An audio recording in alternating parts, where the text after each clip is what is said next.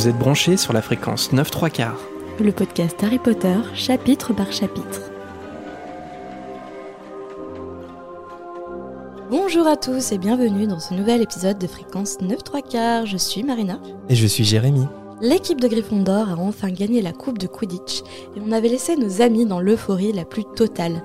Mais après la fête, il va falloir retourner au travail parce que les examens de fin d'année à Poudlard approchent. Le procès en appel de Buck aussi, même si la cause semble perdue, mais il ne faut jamais cesser de croire, tout comme Ron va l'apprendre vis-à-vis de Croutard. Mais comme le titre l'indique, c'est surtout une mystérieuse prophétie qui va nous intéresser ici, une prophétie bien plus inquiétante que les habituels examens de fin d'année.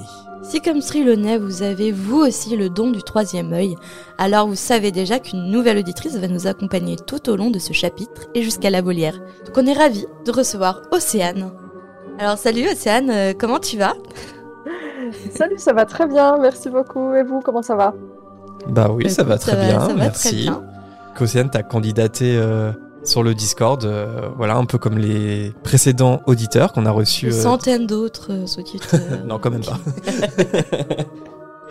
Mais voilà, t'as candidaté, puis on est très heureux de, de, de t'avoir. Et puis, euh, comme d'habitude, on va te poser quelques petites questions euh, euh, afin que les auditeurs te connaissent un peu mieux. Et pour ce faire, eh bien, je, je vous invite tous à nous suivre dans la brume mystérieuse d'une boule de cristal dès maintenant. Harry Potter et le prisonnier d'Azkaban.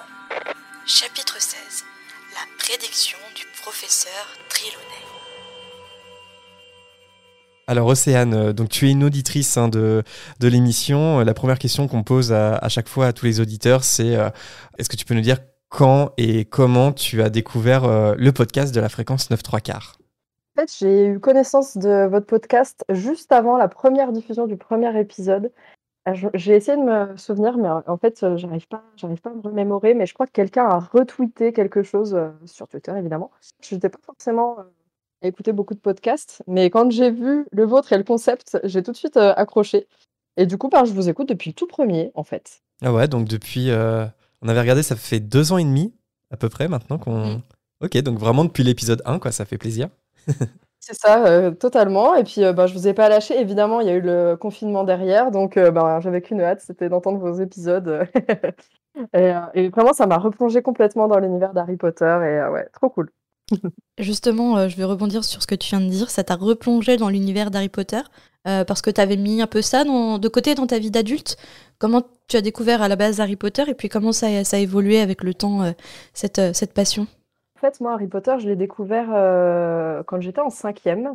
Donc, moi, j'ai 33 ans. On est à peu près de la même génération. Donc, euh, à l'époque, il y avait les tomes du 1 au 3. Il n'y avait pas encore de film de sortie, ni le quatrième livre. Et en fait, euh, moi, c'est un truc que j'ai gardé un peu euh, pour moi. Mes copains n'étaient pas forcément à fond sur Harry Potter. Et même quand j'ai grandi, euh, même au lycée, à la fac ou quoi, les gens autour de moi n'étaient pas forcément branchés sur Harry Potter. Donc, euh, j'avais l'impression d'être toute seule dans mon, dans mon monde. Et en fait, quand je dis que ça m'a replongée dans l'univers d'Harry Potter, c'est plutôt que je me suis dit, ah, mais en fait, je suis pas du tout toute seule à être à fond et à connaître plein de choses. J'étais pas sur les forums, tout ça. J'étais vraiment, euh, j'avais pas trouvé ces, ces forums-là, euh, comme euh, de temps en temps Jérémy euh, parle. Mm. Euh, et voilà, et en fait, de vous écouter, ben, ça m'a donné, je sais pas, ça m'a fait une ouverture comme ça euh, d'esprit. Je me suis dit, en fait, il y a d'autres gens, d'autres fans, d'autres Potterheads, trop bien. Et, euh, et voilà.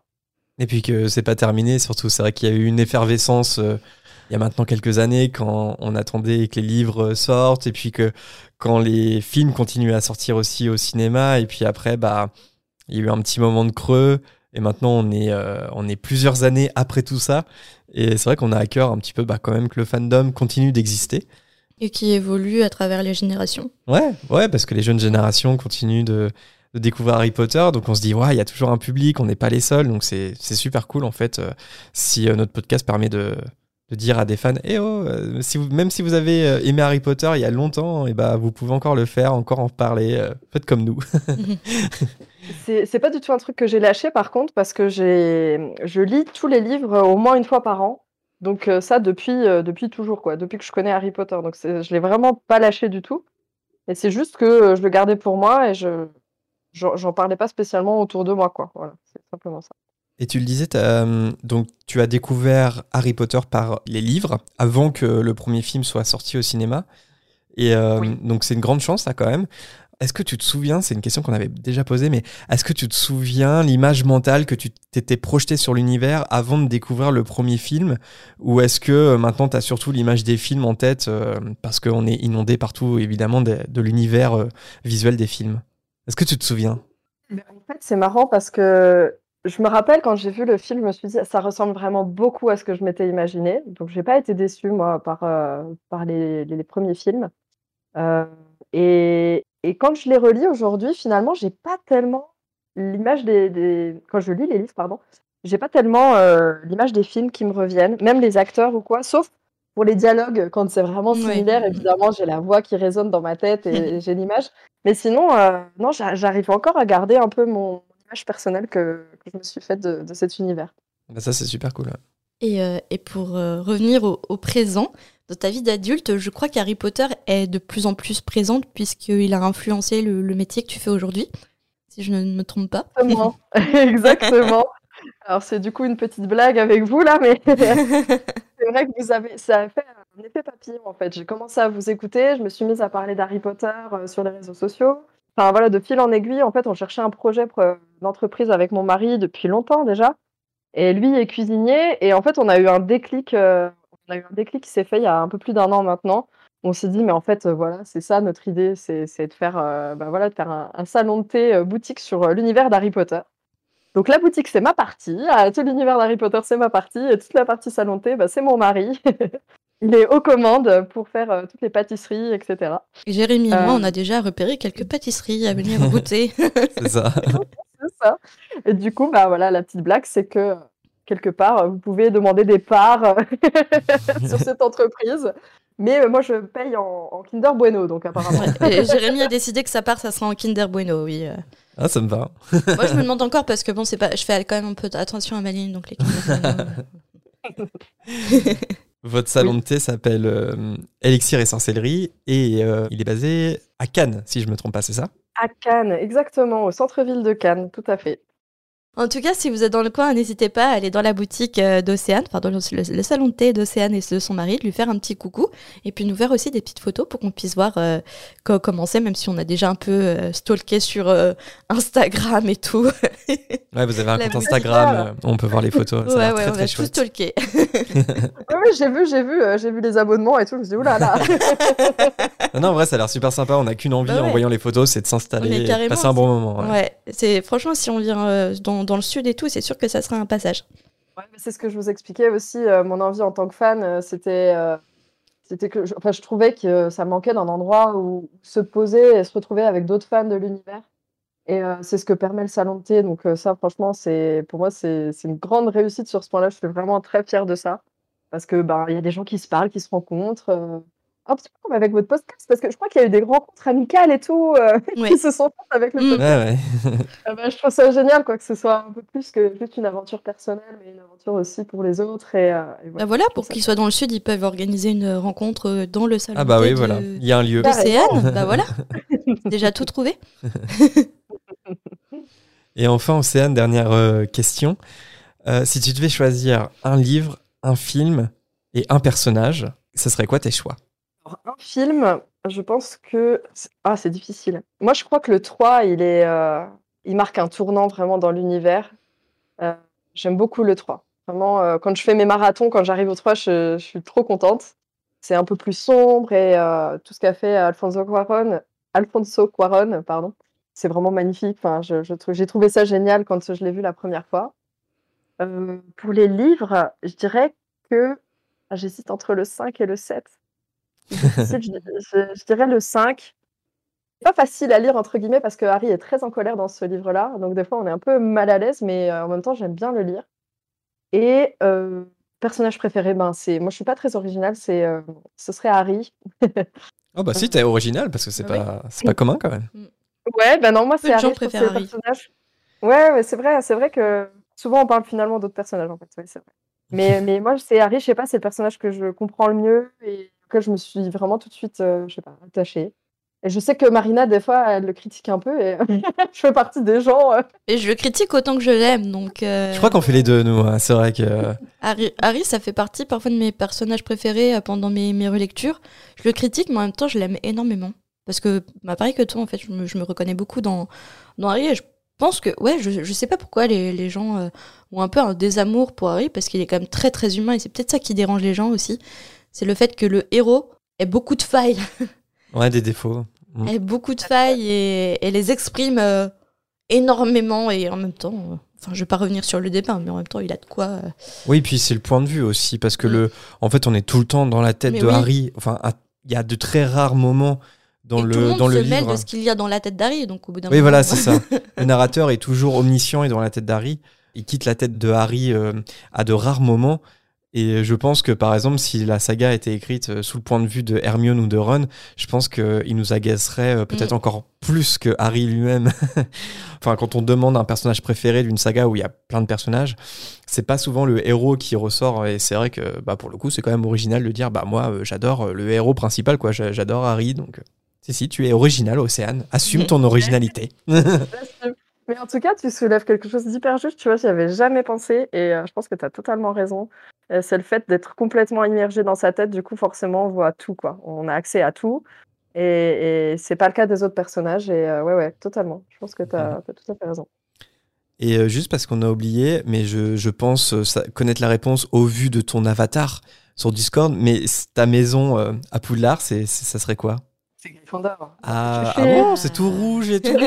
c'est tout rouge. D'ailleurs, c'est toi en, c'est toi en dessin, non? C'est un peu ça, ouais. Euh, je, je- je suis Gryffondor, mais c'est vrai que j'ai un, un grand côté pouf souffle aussi, euh, quand même. L'ascendance pousse. Ouais, voilà, ascendant pouf souffle. Ok, bah merci euh, Océane. Je pense que les auditeurs euh, te connaissent euh, un peu mieux, t'identifient un peu mieux maintenant. Et puis, bah, tu vas nous accompagner sur ce chapitre 16 du tome 3 et puis jusqu'à la volière, bien entendu. J'espère que tu vas passer un bon moment avec nous. Je- je- J'espère. Bah oui. oui. Ah, normalement, ça se passe bien. Non mais t'inquiète, il va te chouchouter parce que bon, il a prévu d'aller dans ta dans ton salon de thé, donc euh, ouais, il va pas renoncer aux friandises. ouais j'ai, j'ai reparé euh, quelques pâtisseries, donc je. On, on- on va, on va faire les, on va être gentil et on va, on va faire en sorte que ça soit un bon moment pour être bien accueilli à Cannes. Ah, les faillots. Marina, est-ce que tu es prête à te plonger dans ce chapitre I'm 16 ready. Alors, euh, on y va, c'est parti. Les effets de la victoire de Gryffondor au Quidditch ont duré pendant au moins une semaine. Mais la réalité a rattrapé les élèves. Même si le temps se prête plus à se prélasser dans le parc, l'heure est plutôt, malheureusement, aux révisions des examens de fin d'année. Pour se concentrer sur l'énorme tas d'infos à regurgiter, les élèves se forcent à rester enfermés dans le château, et seule une petite brise printanière vient jusqu'à eux. L'ambiance est tellement studieuse que même près des Georges se jettent à corps perdus dans la révision de leur buse. Percy, lui, passe ses examens des aspics avec l'objectif de faire partie du haut du classement pour pouvoir prétendre à un poste au ministère de la magie. Autant dire que le level de stress de Percy le rend encore plus insupportable que d'habitude. Mais Hermione arrive quand même à le surpasser en termes de pression, et il y a de quoi. Elle a par deux fois deux examens aux mêmes horaires. Comment est-ce que c'est humainement possible? Même si Hermione est émotionnellement une bombe à retardement, Ron tente de savoir comment elle compte euh, y arriver. Hermione met fin tout de suite au questionnement de Ron, et puis de toute façon, l'arrivée d'Edwige met fin à toute conversation. La lettre vient euh, d'Agrid. Il annonce aux trois amis que l'audience en appel de Buck aura lieu le 6, soit le dernier jour des examens. Mais cette audience n'allait être qu'une mascarade, puisqu'en plus d'un délégué du ministère de la magie, il y aura un bourreau présent. Le sort de Buck euh, est déjà scellé. La fameuse justice magique hein, dont on parle souvent. Juste, je pensais là, comme, comme ça va être une semaine de révision à, Poudlard, ça m'intéresse de savoir, vous, vous étiez quel type euh, d'élève dans ces moments d'examen? Est-ce que vous étiez hyper stressé, euh, à réviser tout le temps, en mode hardcore, ou c'était plutôt euh, assez confiant, ou voire je m'en foutisme, je sais pas. Genre, Océane, t'étais, t'étais quel genre d'élève, toi, quand, quand t'étais euh, élève dans le Poudlard moldu J'étais très stressée par les examens, etc. parce que j'étais pas hyper, hyper bonne. Je suis très Ron, moi.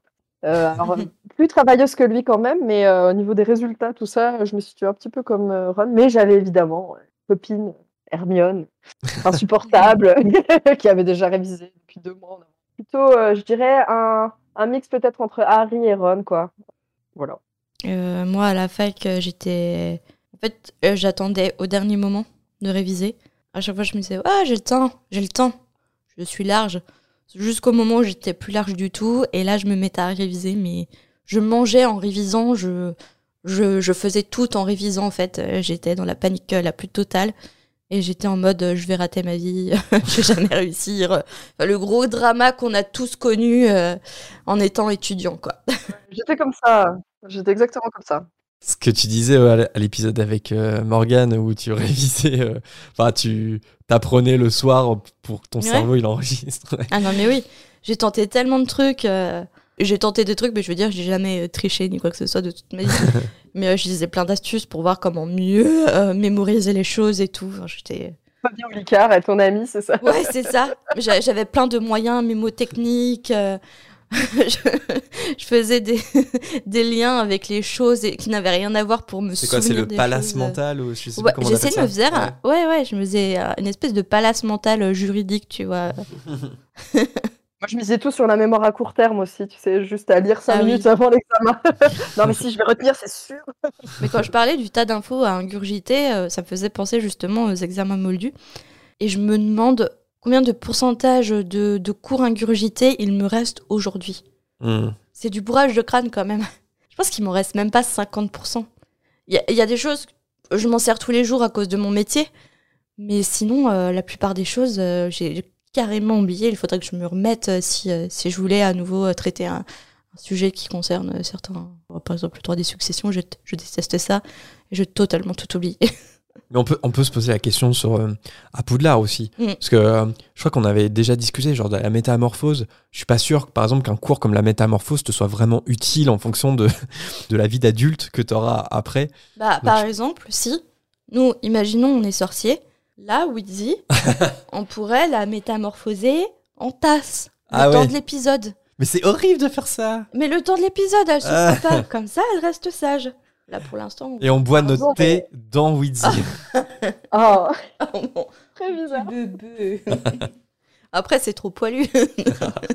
Par contre, le pire, moi, je trouve, c'est l'histoire de la magie, franchement. Ah ouais. Ouais, c'est vrai, ouais. C'est carrément l'histoire du droit, l'histoire de la magie. Ouais, oui, c'est ça. Mais après, en fait, c'est oui, c'est un peu l'histoire euh, moldue, quoi. C'est utile aussi de savoir euh, euh, le monde dans lequel tu vis, en fait, d'où tu viens enfin de connaître l'histoire en mm. fait de, de, ton pays, de ta culture. Euh, c'est intéressant, mais c'est vrai que je pense qu'il y a un tel niveau d'information que tu en oublies euh, sans doute plus de la moitié. Ouais.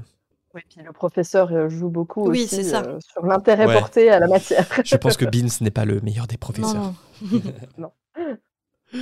Bon après sinon moi ouais en tant que en tant qu'élève j'étais d'aigle. Ouais, alors moi je suis serre d'aigle. En fait en fait je pense que j'étais assez studieux dans le sens où euh, je repoussais pas à la dernière minute euh, mes révisions, mais euh, j'étais pas non plus un forceur, c'est-à-dire que je faisais pas le minimum syndical, mais disons que je me disais si je suis attentif en cours, je vais pas avoir passé des heures à réviser chez moi.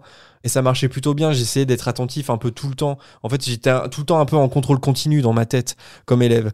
Et euh, si bien que, par contre, les examens, en fait, c'est plus les autres qui me stressaient. C'est-à-dire que moi, j'étais entouré d'Hermione aussi. Et, en fait, je fuyais les Hermione. C'est-à-dire que je voulais pas entendre parler de l'examen avant. C'est-à-dire, par exemple, tous ceux qui révisaient dans le couloir, assis par terre, euh, en se disant, en se posant les questions du cours, c'est niette. Je veux pas t'entendre, en fait. Et pareil, les débriefs après examen, genre, à la question euh, numéro 6, euh, t'as répondu quoi? Bah, j'ai répondu ça, évidemment. Alors, moi, c'est no way, parce que c'était le truc, forcément, c'est l'usine à stress, parce que tu dis, oh, ah ouais, mais moi, j'ai pas du tout répondu ça. Ah ouais, non, mais j'ai complètement foiré, en fait, je pensais avoir réussi. Donc, non, en fait, je me coupais un peu du monde et euh, j'essayais de me faire confiance à moi-même. mais est-ce que vous aussi, pendant les examens, vous aviez, surtout à la fac, est-ce que vous aviez les méthodes de calcul? Je viens de louper cette épreuve, mais si je me défonce à l'autre épreuve, ça peut rattraper. Si j'ai au moins 14-15, ça peut le faire. Coef Pour 4,5. passer tout, ouais, ouais, tu calcules avec les coefs et tout pour éviter la catastrophe. À la fac et ailleurs, hein, moi au collège, je misais tout sur la flûte. Allez, on cartonne la flûte et oui, bon. Il dire qu'il n'y a même plus la flûte aujourd'hui. On a tous connu, moi j'ai connu des, des Hermione en puissance du genre. euh, j'ai fou... Alors ça, ça m'énervait, genre. Ah, j'ai complètement foiré. Et au fin de compte, euh, une semaine plus tard, après correction, 18 sur 20. Moi, je peux, là- je peux pas dire parce que durant tous mes examens, mes derniers examens que j'ai passés, le dernier diplôme que j'ai eu, c'était la fin de ma vie, tu vois. Je je suis nulle et tout. Je l'ai raté, je l'ai raté. j'ai- cartonné, Euh, voilà. mais j'ai pleuré comme j'ai. j'ai Elle est là, pleu- elle est là. J'ai pleuré en plus parce que ça, ça mettait fin à des années d'études. Je sais pas si vous, vous avez pleuré à la fin de vos études, mais moi j'ai pleuré comme jamais. Je m'en rappelle, il y avait le- c'est c'est personnel ce que je raconte, je raconte encore ma vie.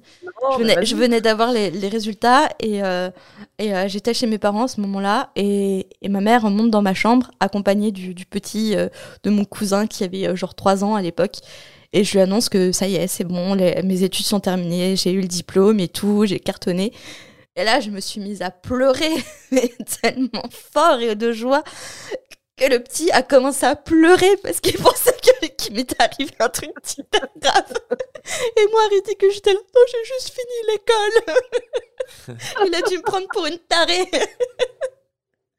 Mais voilà, ouais. Moi, j'avais beaucoup d'émotions à terminer. J'ai vécu ça comme une torture, quand même, les études.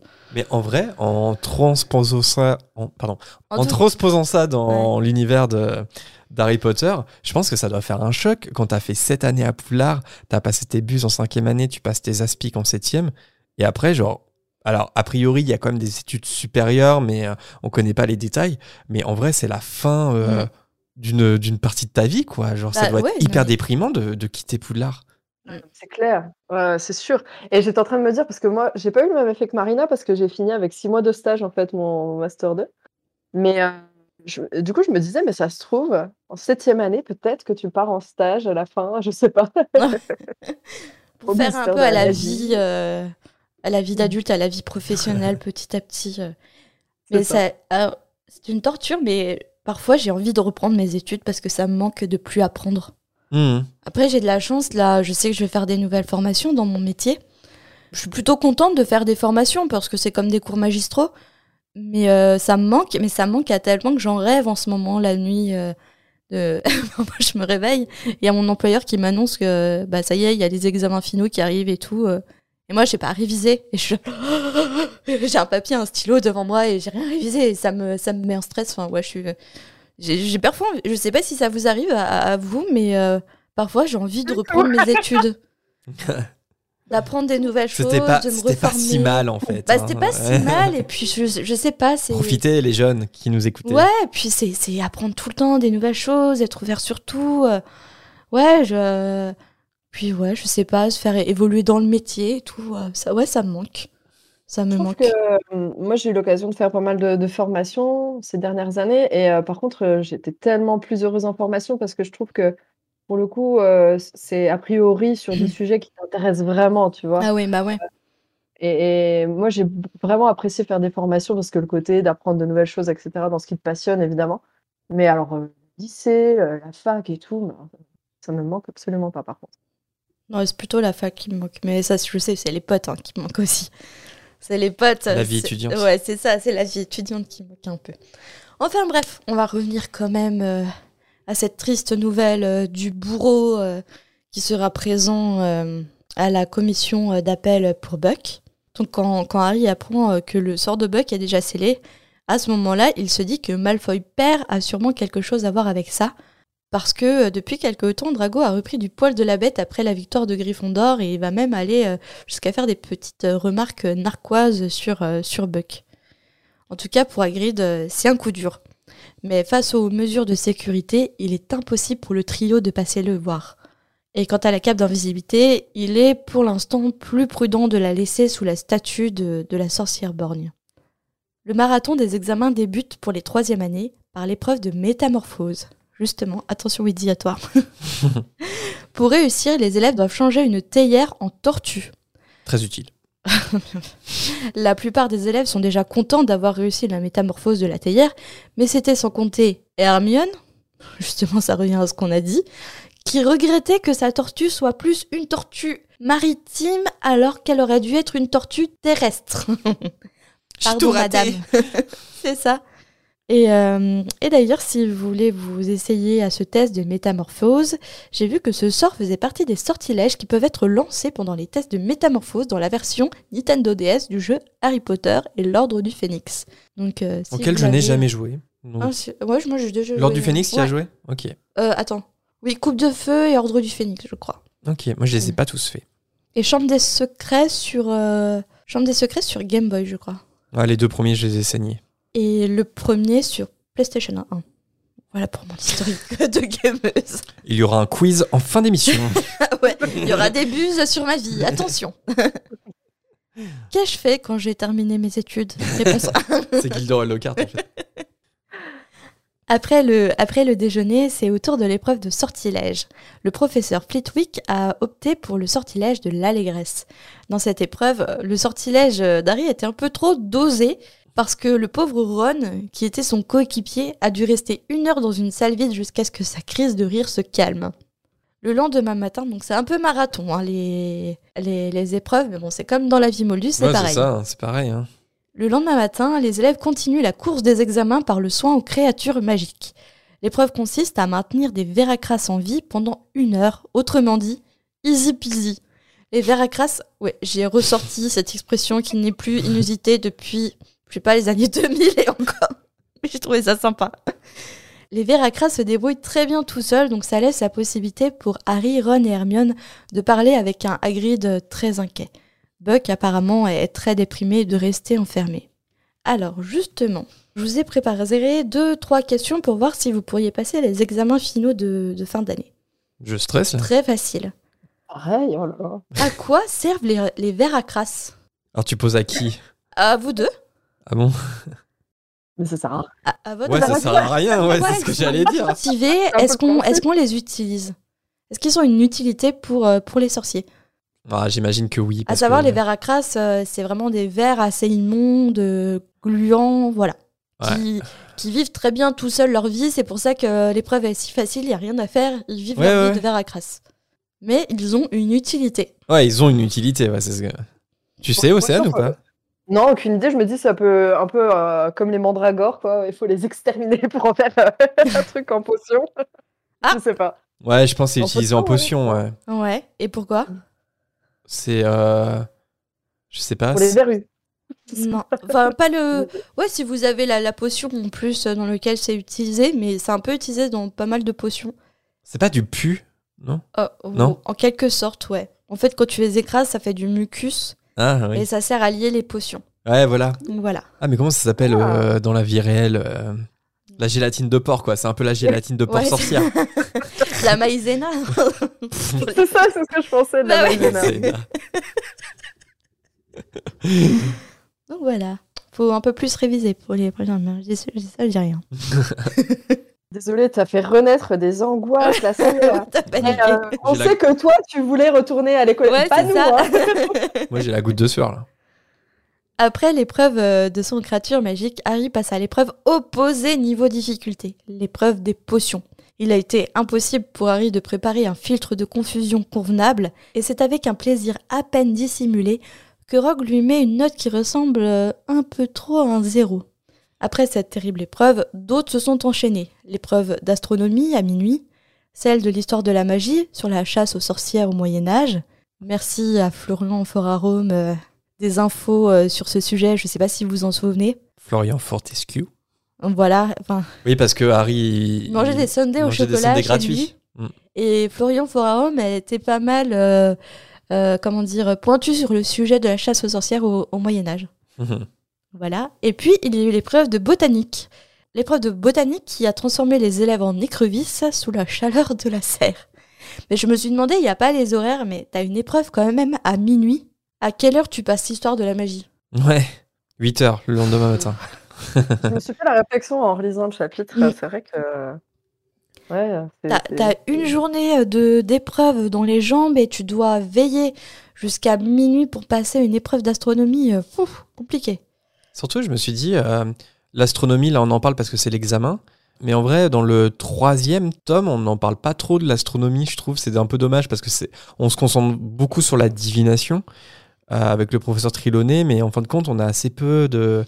Enfin, on n'a on pas la, la vie, en fait, euh, genre une scène qui se passerait pendant un cours d'astronomie. Ouais, c'est un peu dommage. En, plus tard, oui. Je pense notamment dans l'ordre du Phénix où euh, Hagrid va être agressé par toute la squad de ombrage, euh, etc.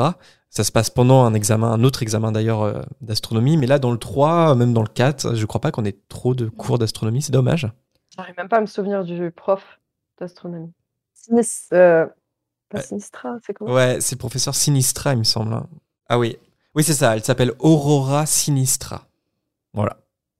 Enfin vient pour Harry sa matière favorite, la défense contre les forces du mal. L'épreuve est littéralement un cas pratique grandeur nature de tout ce qu'ils ont abordé en cours d'année. Les élèves doivent traverser une mare profonde bourrée de strangulo, traverser des ornières envahies de chapeaux rouges, rejoindre un point donné sans suivre les pitiponks, et le bouquet final, résister à un épouvantard. Question. Ah oui, il y a d'autres questions euh, au fur et à mesure du, cha- du, du chapitre. Alors, les élèves doivent traverser une mare profonde bourrée de strangulo. Mais qu'est-ce qu'un strangulo Ah, ça, je sais. Vas-y. En plus, c'est marrant parce que euh, là, pendant l'enregistrement, vous savez, je suis à la boutique et en fait, on a des figurines et justement, il y en a.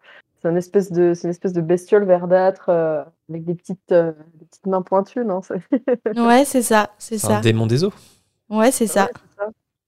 Et est-ce que vous saviez que, euh, que les êtres de l'eau ont réussi à domestiquer les strangulos et que ça peut être un peu comme leurs animaux de compagnie? C'est les elfes de maison Merci, maritime. le, le wiki Harry Potter. Non, pas elfes de maison, c'est vraiment animaux de, de compagnie. Ah, de compagnie, ok. Ouais, et, et donc du coup, euh, alors euh, depuis le XXe siècle, le ministère de la magie pense, enfin, l'ont déclaré inoffensif, et pourtant, euh, ils doivent quand même passer une mare remplie de strangulos. Quelle est la difficulté alors?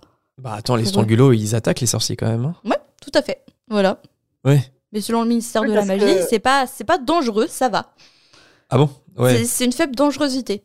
Mais je pense que, ouais, ils ont des petites. euh, ils ont des. Comment dire? C'est pas les pires, je pense. Mais oui, ils ont des griffes. Ils ont euh, des cornes et tout. Enfin, ils peuvent vraiment te faire mal. Mais pour le ministère de la magie, ils ont évolué leur, euh, évalué leur dangerosité à faible.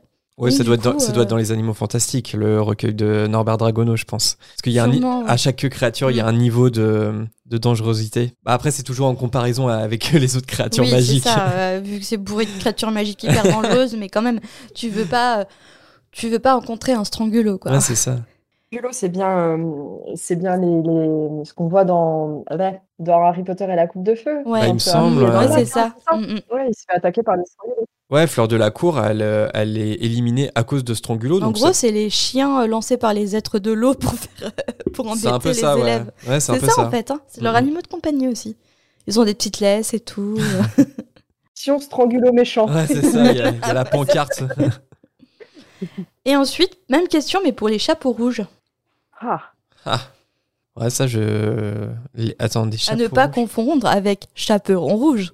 Oh, Oh, deuxième blague de merde. Non, chapeau rouge, euh, je sais plus ce que c'est. Ah, je sais plus non plus. Franchement, je sais plus. Alors, ce sont des petites créatures semblables à des nains ou des gobelins qui s'embusquent dans les lieux où le sang a coulé. Ah oui. Et ils attendent et ils embusquent, ils viennent en embuscade et ils assomment euh, quiconque euh, se perd dans les ornières, euh, Ah, c'est pas cool, dans quoi. le chemin. Non, non, c'est c'est c'est pas cool. Je, je confirme. Et c'est pas cool non plus pour les élèves. Parce que de 1, imagine, t'es es vraiment nul en défense contre les forces du mal. Tu te fais griffer par des strangulos. T'es- T'arrives à t'échapper, t'es déjà plein de griffures, tu vois. Et ensuite, tu te fais assommer par des chapeaux rouges. c'est la fin de l'aventure pour toi.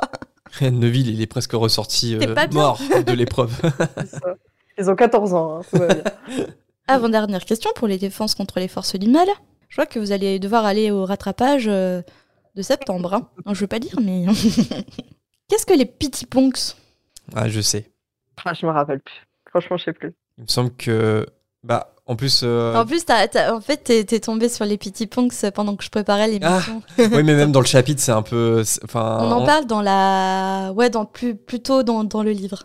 Oui, mais même là, dans ce passage-là, on sait parce que en fait, ce sont des, euh, ce sont des créatures qui Ah oui, vont, oui. qui vont guider les sorciers euh, dans les marécages pour qu'en fait ils se noient et euh, pour qu'ils se perdent et euh, voilà, et éventuellement pour les noyer dans les marécages. Et tu sais comment ils font pour euh, capter l'attention des, des sorciers?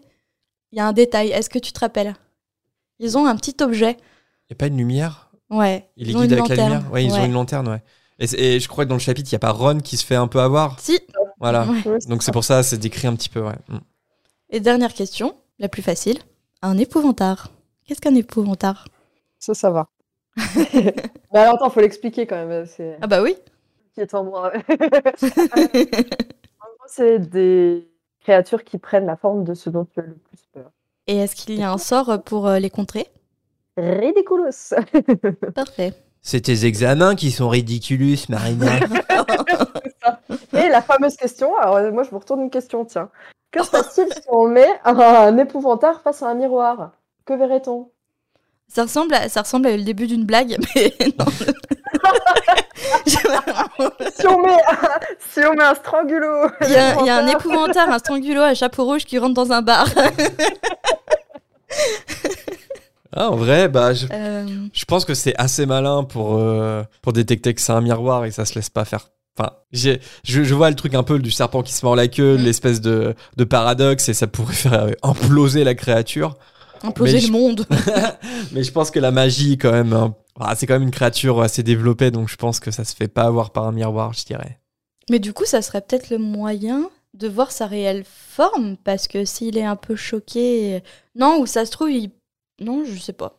En fait, on sait pas, on, personne ne sait la forme euh, originelle d'un épouvantard. Parce que j'allais penser au clown de ça.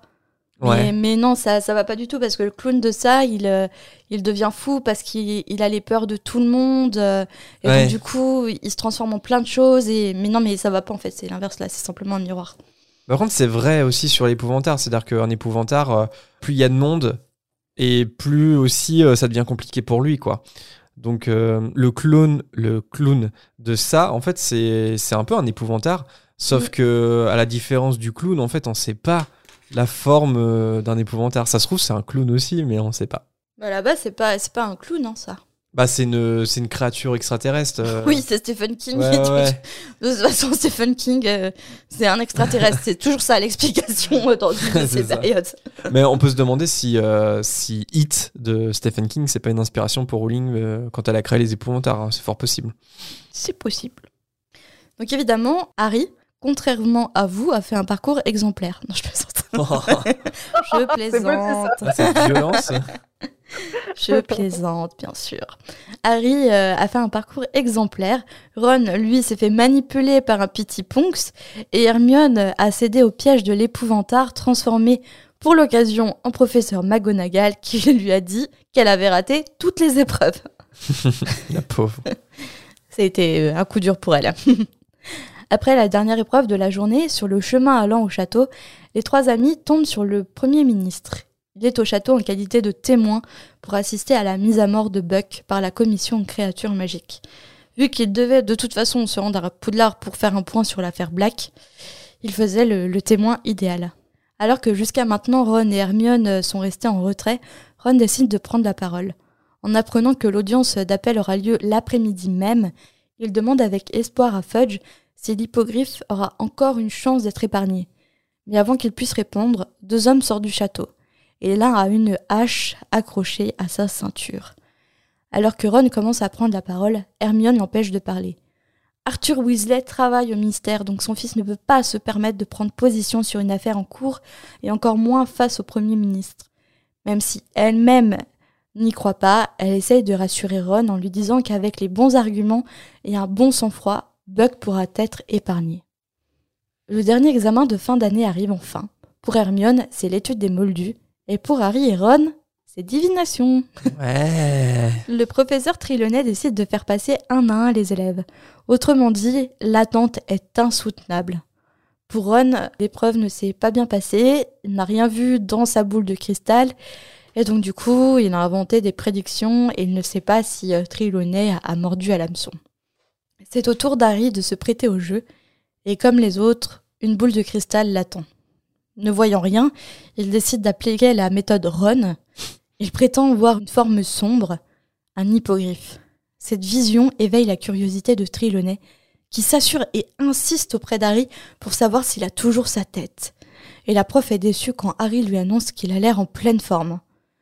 Elle, euh, vu qu'elle n'a pas eu sa réponse à son, son désir de sang, on va dire, parce qu'elle insiste vraiment violemment. euh, Vous êtes sûr que vous n'avez pas vu tortiller de douleur par terre des choses horribles Trelawney décide de mettre fin à l'épreuve et euh, elle dit à Harry que c'est assez décevant. Ça y est, c'est la fin des examens. Harry prend ses affaires pour quitter cette pièce à la chaleur et aux odeurs étouffantes, quand soudain, il entend une voix dure et sonore derrière lui. Ça se passera ce soir. Petit effet sonore des familles. Je m'y attendais. Marina, elle était pas prête. Je te le remets, Marina, rien que pour toi. Ça se passera ce soir.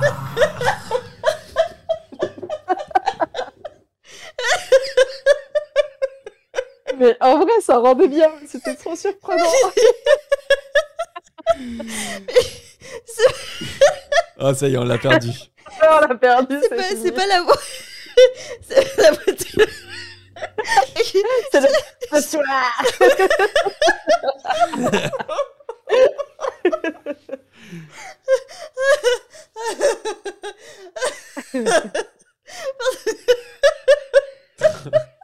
Elle est partie en fou rire. Ah, là, elle est partie en fou rire. J'attends que ça passe. C'est trop drôle. Ce soir.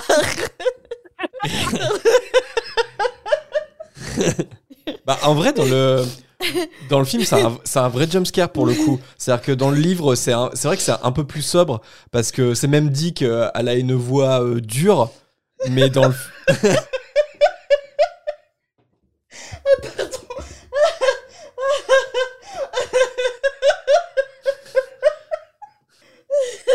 Calme-toi, bois un coup. C'est le ce soir qui m'a. c'est le. ouais, c'est vrai. C'est le. En vrai, c'est pas si différent que la version dans le film. Enfin, dans le film, Non, c'est vraiment vrai. super glauque, quoi. Vrai. Emma Thompson, elle le joue vraiment en, Ouais. en mode gros zombie. euh. Mais d'ailleurs, c'est une scène que j'aime bien dans le film par- parce que pour le coup, elle est vraiment, euh, elle est vraiment hyper inquiétante cette scène, je trouve. Non, mais c'est l'effet de surprise. Ouais. je m'attendais pas. Ouais, je te l'ai pas dit, c'est pour- justement pour créer le petit effet de surprise. Bon, bref, c'est bien le le professeur Trelawney hein, qui est toujours assise dans son fauteuil, qui a prononcé ces mots d'une voix inhabituelle. C'est pas du tout moi avec un effet sonore euh, sur un montage. Ses yeux commencent à, à rouler dans leurs orbites et elle semble être en pleine crise. De la même voix étrange, elle explique que le serviteur du Seigneur des Ténèbres va rejoindre son maître ce soir après 12 ans d'absence pour lui permettre d'être plus puissant que jamais. Alors euh, là, à ce moment-là, c'est la seconde prophétie de Trelawney, après euh, l'original fait à Dumbledore euh, une dizaine d'années plus tôt et qui a été le, le point de départ de l'histoire, comme on le sait. Et en fait, on n'a pas d'autres exemples de prophéties dans les livres, mais pourtant, on sait qu'il y en a une grande quantité qui sont euh, archivées au département des mystères. Et j'avais euh, j'avais une question, euh, enfin en tout cas c'est une question que je me pose moi. À votre avis, il y a quoi comme euh, genre de prophéties qui sont faites dans le monde de la magie? Est-ce que c'est courant ou est-ce que c'est plutôt rare? Et puis quel type de prophéties sont faites en fait? Je sais pas si vous avez une idée là-dessus. Une bonne question. Euh, je pense qu'il doit y avoir un peu de tout. euh, doit y avoir un peu tout et n'importe quoi. Je pense qu'il doit y avoir des prophéties euh, qui sont vraiment très très importantes et qui doivent être très ciblées pour, tu vois, une famille en particulier ou des personnes en particulier, mais qui vont pas forcément impacter, comme par exemple Harry avec Voldemort, quoi. Et moi, je me dis qu'il y a peut-être, j'en sais rien, hein, mais peut-être qu'il y a des prophéties un peu similaires, c'est-à-dire annonçant par exemple le retour de Voldemort également, mais d'une autre manière. Tu vois. Hmm, ouais. Genre plusieurs prophéties pour la même chose, par exemple. C'est ça. Après, c'est parce qu'en en fait, il y a l'air d'y avoir pas mal de prophéties en fait dans ce département des mystères et je me j'ai toujours demandé est-ce que c'est bah je, je pense que c'est assez rare parce que ça se trouve les archives elles datent y il y a des choses du, du siècle dernier, quoi. Mais je me dis, est-ce qu'il y a des prophéties du genre, euh, il va pleuvoir demain, quoi? Quelqu'un qui a, qui a dit une prophétie comme ça, quelque chose qui n'a aucun intérêt particulier, mais du coup, ça en fait quand même une prophétie, donc on l'archive. Je sais pas. Et la question, c'est est-ce que les sorciers euh, font des prophéties uniquement sur le monde des sorciers ou bien ça peut concerner Hmm. des prophéties du monde des moldus? Comme par exemple annoncer la première, la seconde guerre mondiale, euh, des choses comme ça. Ça, c'est une, euh, c'est une bonne question. ouais. C'est vrai que les deux exemples qu'on a, ça touche que bah, l'histoire euh, Mm. interne de, la, de Harry Potter, mais est-ce que. Ouais, ouais. Ouais, peut-être sans doute que oui, et ça, ça, le monde entier en fait. Mm, c'est ça Le monde entier, ouais. Après, je pense que, enfin, je sais pas, euh, je sais plus comment c'est décrit exactement dans les livres, mais dans les films, on a vraiment l'impression d'une quantité, mais c'est colossal. Je pense qu'il y a peut-être un peu moins quand même de prophéties présentes. Oui, dans le film, c'est abusé. ouais. On va manger des spaghettis ce soir. Bah, par exemple, tu vois. ça y est. Je, je vais t'en faire plein des, et je vais t'envoyer des vocaux comme ça. Soit. tu peux aller faire des courses pour ce soir. Je t'ai préparé des lasagnes ce soir. Avec un jumpscare. Ramène le pain pour ce soir. Et, et j'avais une question, mais là, en fait, euh, c'est un peu philosophique et, et j'aime bien me poser ce genre de questions. Parce que la divination, bah, dans le cours de Triloné, euh, je trouve que ça a très peu d'intérêt. Mais en vrai, on le voit, il y a des vraies prophéties. Donc, il y a vraiment un troisième œil possible. Et euh, par exemple, bah, par deux fois, on a un exemple avec Triloné qui a une révélation. Et, et je me demande, mais d'où viennent ces révélations? C'est-à-dire que d'où viennent les prophéties? Est-ce qu'il y a une espèce de dieu magique qui en fait, euh, à un moment donné, vient révéler certaines vérités à des sorciers qui seraient capables de recevoir en fait euh, euh, ces signaux-là, qui seraient doués de troisième œil, comme le professeur Triloné. Voilà, est-ce que est-ce qu'on peut comparer ça à Dieu? Comment ça se, enfin, Bah vrai, on y croit, on n'y croit pas, mais dans notre monde, il y a aussi des, des prophètes, il y a des prophéties, Mhm. Euh, notamment euh, le plus connu, euh, Nostradamus.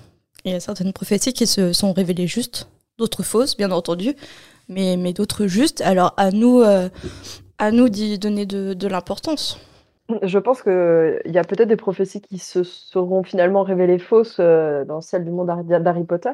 Mais euh, ça, c'est, ça, re- ça rejoint une discussion euh, que Harry a avec Dumbledore dans Les Larmes, ce fameux chapitre où, où finalement, qu'est-ce qui est de l'ordre de... Est-ce que c'est parce qu'on a dit la prophétie, on a su la prophétie, que les choses se sont Mm. passées comme elles se sont passées Enfin, c'est, c'est toujours le... on en revient toujours un peu à la même question, quoi. C'est comme pour l'horoscope, on en a déjà parlé. hmm. Mais il y a un fameux matin, pour, exceptionnellement, on va lire notre horoscope et on va faire attention à des détails auxquels on n'aurait jamais fait attention habituellement. Et là, on fait attention, on fait Ah, en fait, l'horoscope avait vu juste. Bah, clairement, et comme tu dis, Océane, dans cette scène, euh, Dumbledore, en tout cas, il a cette, euh, cette prise de position. Il dit les prophéties se réalisent, euh, elles sont auto-réalisatrices quelque part.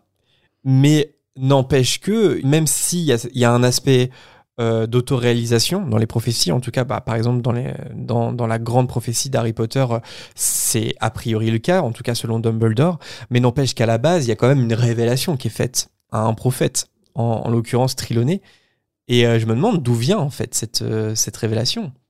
Parce que euh, pour le coup, là on le voit, Triloné, des fois, une- ça peut être un charlatan. euh, Enfin, elle en joue quoi, euh, comment dire, de ses dons de voyance. Mais quand elle fait une prophétie, elle s'en rend même pas compte. Par deux fois, elle s'en rend pas compte. Donc il y a bien quelque chose qui se passe qu'elle maîtrise pas. Et moi, je me, je me demande, bah, c'est quoi l'origine de ce qui se passe justement? D'où viennent ces, ces prophéties quoi? C'est comme un don, hein. Donc euh, on dit souvent don du ciel, tu vois, c'est un, un Ouais, cadeau du ça. ciel. Donc je pense que c'est un peu ça en fait. Ouais. Ouais. N'hésitez pas, c'est euh, vous qui nous écoutez, si vous avez une opinion particulière euh, sur ce réagir point. sur notre libre antenne au 01 42 ce soir. On vous prend, c'est libre antenne jusqu'à minuit. En tout cas, bah, après avoir fait cette euh, prophétie, euh, la tête de Triloné se baisse, puis euh, elle se redresse d'un coup. La voyante a, a retrouvé sa voix normale et elle s'excuse auprès d'Harry pour s'être assoupie. Harry, lui, euh, il tente euh, de lui expliquer euh, ce qu'elle vient de faire, mais Triloné n'en croit pas un mot et elle suggère que Harry, lui aussi, a dû s'assoupir avant de lui demander de partir. ça serait drôle quand même d'imaginer que il y a un prof et un élève qui s'endorment après une épreuve d'examen soporifique. Enfin, imaginons que ce que suggère Trelawney soit vrai, que Harry et elle se soient vraiment endormis comme ça devant la boule de cristal. Après, c'est un peu possible, hein, vu l'ambiance qui règne dans cette salle, la chaleur étouffante, les, odeurs entêtantes. Je pense que. enfin, moi, je pense que je dormirais très vite dans cette salle. Ça me rappelle les cours euh, juste après la pause déjeuner, tu vois, juste après que t'aies Oh mangé là le là. midi. Et même au bureau. hein. Je sais pas à quelle heure ils ont cours, mais euh, s'ils ont cours à 13 ou 14 heures, euh, c'est la mort, quoi. cours de divination, c'est la sieste assurée. Harry est confus et lorsqu'il retrouve Ron et Hermione dans la salle commune, il s'apprête à, à leur dire la chose étrange qui vient de lui arriver, mais il s'abstient au vu de leur visage dépité. Ron explique que c'est définitif, Hagrid a perdu et Bug va être mis à mort aujourd'hui même au coucher du soleil, comme il l'explique dans une lettre qui vient de leur envoyer. Dans ce hibou, il leur demande de ne pas venir parce qu'il ne veut pas qu'ils voient ça. Mais Harry, euh, il dit aussitôt qu'il est impossible de laisser Hagrid seul pendant cette épreuve. Il apparaît vite que le seul moyen de se rendre chez Hagrid incognito, c'est de récupérer la cape d'invisibilité qui est toujours cachée sous la statue de la sorcière borgne, pour rappel. Et comme Harry, euh, bah, il aurait sans doute de gros ennuis si Rogue le surprend encore là-bas à utiliser en plus un passage secret, Hermione se porte volontaire et en quelques minutes à peine, elle revient dans la salle commune, la cape à la main, sous l'œil admiratif de Ron. Ce qui semble flatter euh, notre chère Hermione. Alors on a un petit peu parlé euh, au dernier épisode, mais j'ai l'impression que justement la réussite du couple Ron et Hermione, c'est que peut-être que chacun va petit à petit apprendre de l'autre, je trouve. Hermione en se décoinçant entre guillemets et en enfreignant euh, les règles pour euh, une juste cause, et Ron en étant plus tolérant et à l'écoute des autres, je trouve. Et euh, c'est dans ces petits moments comme ici, on voit bien le lien spécial qui, qui se crée en fait entre eux. Mais même si bah il faudra encore attendre beaucoup de temps pour que c'est- pour que l'équilibre entre les deux soit trouvé parce que euh, clairement il n'y a pas la maturité suffisante surtout du côté de Ron pour que euh, une histoire d'amour soit possible à ce moment-là. Je sais pas ce que vous en pensez. Je sais que toi, euh, Marina, t'es pas trop d'accord avec moi sur ce point-là, sur le couple Ron et Hermione. De quel point de vue?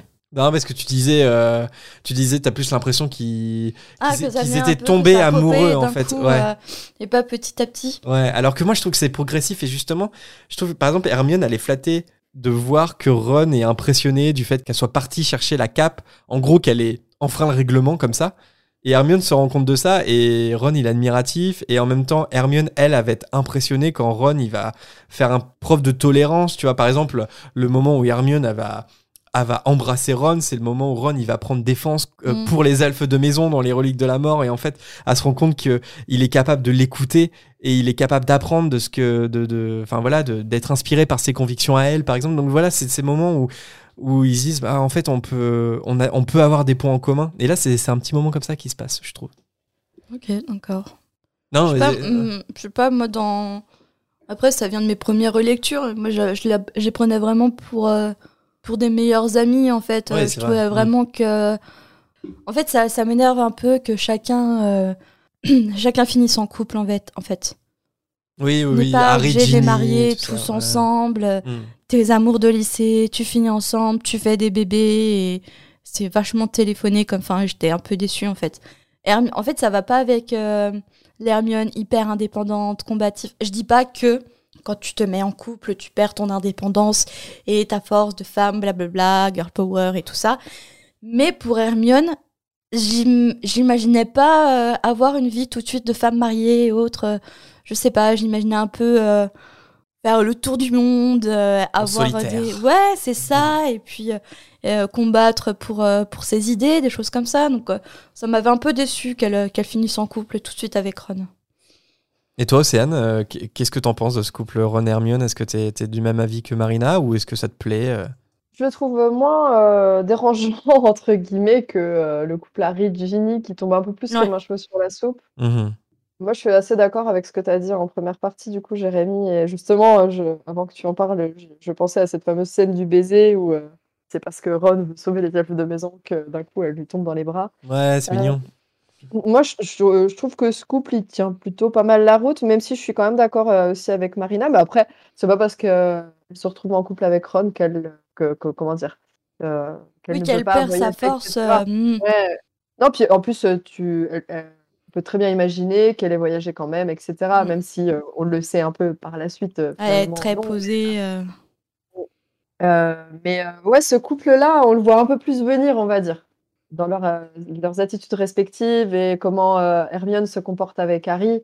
Là, on a la vraie amitié. Enfin, pour moi, il n'y a jamais eu de doute entre Harry et Hermione. Je me suis jamais dit, ah, ils vont finir en couple, alors que Ron, on se disait, bon, Je suis assez d'accord. Ouais. En fait, euh, je- moi, j'aime beaucoup le couple euh, Ron Hermione. Pour moi, il est évident. Alors que Harry Ginny, pour le coup, euh, ouais. Alors, je dis pas que c'est pas que c'est que c'est que c'est mal, mais euh, ça tombe un peu comme un cheveu sur la soupe, quoi. C'est vrai que tout le monde est un peu casé, mais c'est un peu ça dans le monde des sorciers. hein. On a l'impression que ton crush, euh, ton crush du collège, en fait, dès que tu sors de l'école, euh, t'as 18 ans, tu te maries avec, tu fais des enfants, quoi. Je suis tout. tellement contente que ça m'est pas arrivé avec euh, mon crush du collège ou du lycée. Ouais. Mais ils ont pas mis... Et comment ils font pour faire des rencontres aussi? Ils ont pas mythique, hein, Ouais, je me rappelle. Mythique. le mythique sorcier. C'est ça. C'est vrai que tout, tout est un peu précipité, quoi. Mm. Euh, dans le monde des sorciers, on a l'impression. Mais euh, non, moi j'aime beaucoup le couple Ron et Hermione. En fait, j'ai- j'ai- j'aime beaucoup parce que j'ai l'impression que vraiment leur histoire d'amour est cousue au fur et à mesure. En tout cas, elle se construit progressivement et, euh, et c'est beau à voir. cette- C'est beau à voir cette construction dans, dans les livres. Moi, je suis passée Harry totalement à côté parce que Ouais. même dans mes relectures, euh, j'ai à aucun moment. Pour ça, ils étaient potes et voilà. Ouais. ouais. Je suis vraiment passée à côté de ça. Ok. Bah moi, ça me fait un peu ça avec Harry Ginny, tu vois. Je me dis toujours. En fait, des fois, quand je relis les premiers tomes et je me dis, putain, mais en fait, il va finir avec. Mm. Ça me fait toujours un peu bizarre, tu vois. Je me dis, ouais, c'est bizarre. Surtout pour la première rentrée, quand elle est toute petite, Oui. euh, sur. euh, tu- Oh, bizarre. Ouais, ouais, c'est un peu bizarre, mais bon, c'est Ils ont comme ça. qu'un an d'écart, mais elle est vraiment décrite euh, comme une petite fille. Oui, euh, c'est mm. vrai que c'est- on dirait qu'ils ont beaucoup plus d'écart d'âge. C'est C'est vrai, bizarre. Ah, en tout cas, bah, pour revenir au chapitre, euh, après le dîner, ils ne remontent pas dans leur salle commune, Harry, Ron et Hermione, mais ils enfilent la cape dans une salle vide avant de sortir en direction de la cabane de Hagrid, tandis que le soleil se couche peu à peu. Ils frappent, Hagrid ouvre et Harry annonce que c'est eux. Hagrid, euh, au plus mal, murmure qu'il n'aurait pas dû venir, mais il s'écarte quand même pour les laisser entrer. Hagrid euh, ne pleure pas, mais il semble être en état de choc. Ses mains tremblent alors qu'il prépare le thé pour les trois amis. Buck, lui, euh, il est attaché dehors dans le potager. Hagrid euh, explique aux enfants qu'il n'y a plus rien à faire. Dumbledore a bien essayé d'annuler la décision, mais l'influence de Lucius Malfoy sur la commission est trop importante. D'autant que McNair, le bourreau, déjà sur place, est un euh, des vieux amis euh, justement de Lucius Malfoy. Cependant, Dumbledore viendra ce soir comme il l'a promis à Hagrid. Alors j'avais une question pour vous. Dans le film, le personnage de McNair est interprété par l'acteur euh, Peter Best, qui reviendra aussi euh, dans Harry Potter et l'Ordre du Phénix. C'est le même, euh, le même acteur. Dans Le Prisonnier d'Azkaban, à ce moment-là, il y a quelque chose d'un peu surprenant par rapport à ce personnage dans le film. À votre avis, quoi? Il y a un truc bizarre. Par rapport à son costume, Par rapport, oui, par rapport exactement à son costume. il est pas. Attends. Il est pas torse nu avec. euh, Non, il est pas Non, attention. Il est quand même dans une école. hein. Je sais pas, il a une cagoule. euh, Alors oui, il a une cagoule, Ouais. mais c'est pas ça euh, qui est surprenant. euh, Pourquoi j'imagine nu en jean avec une cagoule je sais En fait, ce qui est surprenant, c'est quand même qu'il est à poil et qu'il a juste une cagoule sur la tête. C'est un peu bizarre. Euh, je sais pas. j'essaie de- Mais c'est décrit dans le chapitre? En fait, c'est- c'est dans le film. hein. C'est C'est vraiment dans le, uniquement dans le film. film Ouais, quand on met ça en perspective par rapport au livre. euh, Ah bah on- c'est pas un petit moustachu tout trapu, c'est un grand mec. Alors non, mais ça après, c'est c'est pas pas très grave en soi. Mais il y a fait des tatouages ou je sais pas quoi. Non. alors exactement, c'est lié à ses tatouages. Mais pourquoi c'est pour- pourquoi il a des tatouages Harry Potter. Non. non, c'est pas ça. Je sais pas. Vous savez pas? Il a un hippogriffe de tatoué. Non, non, non. Alors, c'est- en fait, on, c'est, c'est pas par, par rapport à un tatouage qu'il aurait. Mais en fait, on- bah, je vais vous le dire. En fait, il a des gants et ses avant-bras sont nus. Et il a fait effectivement des tatouages sur ses avant-bras. Mais pourquoi ça pose problème? Pourquoi ça poserait éventuellement problème? C'est un mange-mort, non? C'est un ancien Bah oui. mange-mort? Ah, C'est un ancien mange-mort. Donc ça paraît quand même étonnant bah, qu'il montre ses avant-bras, mais surtout qu'il montre ses tatouages parce que a priori, l'un de ses tatouages, ça serait la marque des ténèbres. Et c'est un peu étonnant d'imaginer un ancien mange-mort exhiber la marque des ténèbres euh, devant tout le monde. Je pense que c'est plutôt quelque chose qu'on cache, pas qu'on exhibe. Et euh, donc on peut se dire, euh, c'est un peu bizarre, surtout que effectivement, euh, donc l'acteur il a plusieurs tatouages, mais on voit pas la marque des ténèbres. Je pense pas qu'il l'ait, et parce que je pense pas que ça, ça c'est quelque chose qui avait été anticipé, parce que bah s'il l'a, forcément, ça paraît un peu bizarre que il le montre à tout le monde. Voilà, petit petit fun fact des films. Pourquoi je l'ai imaginé torse nu en cagoule Je suis pas bien. Ça c'est un autre film, c'est pas du tout Harry Potter. C'est un film. euh, j'ai un petit doute, euh, je sais plus, mais est-ce que euh, avec la disparition de Voldemort, la, la marque ne s'estompe pas un peu quand même? Parce qu'il me semble qu'il y a une conversation avec Karkaroff et Rogue, et il lui dit, regarde, elle revient, elle est de plus en plus présente. Oui, en fait, elle, elle chauffe et je pense qu'elle elle devient encore plus noire, mais par contre, je pense qu'elle est toujours visible. Toujours visible, oui. Ouais. Oui. Je pense, hein, parce que, ouais, ouais, je pense, je pense pas qu'elle se soit effacée. Ok, bien vu. Mais ouais, c'est pas, une incohérence en soi, mais c'est un truc un peu bizarre. Hermione, euh, dans un sanglot, affirme à Hagrid que eux aussi, euh, ils vont rester euh, pour le soutenir. Mais Hagrid refuse, d'autant que si Fudge ou Dumbledore euh, surprennent Harry dehors le soir sans autorisation, ça risque de chauffer pour lui. Au même moment, alors qu'Hermione est en train euh, d'aider Hagrid à préparer le thé, elle pousse une exclamation. Elle vient de tomber sur Croutard, planqué dans un pot de lait. À sa grande surprise, euh, Ron le prend et il remarque qu'il s'agit bien de son rat, même si euh, il semble être au plus mal et euh, qu'il tente de s'enfuir par tous les moyens. Je, me suis toujours posé cette petite question pourquoi Pettigrew il est parti se réfugier chez Hagrid, à votre avis? Pourquoi ce choix de la part de Pettigrew Je pense que c'est peut-être. je me suis posé la question quand j'ai relu le, chapitre. Je pense qu'il a quand même voulu rester un minimum connecté au monde des sorciers pour savoir si Sirius allait se faire choper ou pas, Mhm. mais en n'étant pas non plus une proie facile pour Sirius euh, si jamais il se rendait à Poudlard, quoi. Je pense qu'il y a un peu de ça. Après, euh, ouais. Ouais. Après, je me dis, Hagrid, c'est l'ami des animaux, parce que j'y ai pensé à ça aussi. Mais euh, quand même, ami des animaux, je veux dire, s'il y a Patoron euh, qui traîne euh, à la lisière de sa cabane, je pense qu'il serait du genre à Ah bah viens, je vais te faire goûter des petits biscuits euh, que j'ai préparés. Enfin, ça peut. Je sais pas. C'est pas non plus le- l'endroit le plus safe pour lui, je pense. La cabane de Hagrid, connaissant son amour pour les animaux. Mais je sais pas. ça va- Mais par contre, ce que tu dis, c'est très juste. hein. Je pense qu'effectivement, il veut pas non plus euh, quitter en fait Poudlard parce qu'il veut effectivement euh, être un peu au courant de ce qui se passe, comme ce qu'il a fait euh, euh, les 12 années auparavant. Quoi. Au même moment, Hagrid aperçoit par la fenêtre Dumbledore, Fudge, le vieil homme de la commission et le bourreau qui s'approchent. Plus tremblant que jamais, Hagrid se précipite et il demande aux trois amis de partir au plus vite par la porte de derrière. Harry, Ron et Hermione euh, ne savent pas quoi dire et Hagrid est obligé d'insister pour qu'ils s'en aillent. De nouveau sous la cape, tous trois font le tour de la cabane tandis que les quatre hommes font leur entrée chez Hagrid. Hermione demande au garçon de se dépêcher parce qu'elle ne veut pas entendre la suite des événements. Ils remontent alors le chemin jusqu'au château, tandis que l'obscurité est de plus en plus présente dans le parc à ce moment-là. Mais Ron est en difficulté avec Croutard qui gesticule dans tous les sens et qui mord même sa main pour pouvoir s'enfuir. Cet imprévu euh, oblige les trois amis à s'arrêter et les couinements du rat ne sont malheureusement pas assez forts pour couvrir ce qu'il se passe plus bas devant la cabane de Hagrid. Des voix indistinctes se font entendre, un silence, puis un grand bruit de hache. Hermione n'en croit pas ses oreilles. Ils l'ont fait. Buck vient d'être exécuté.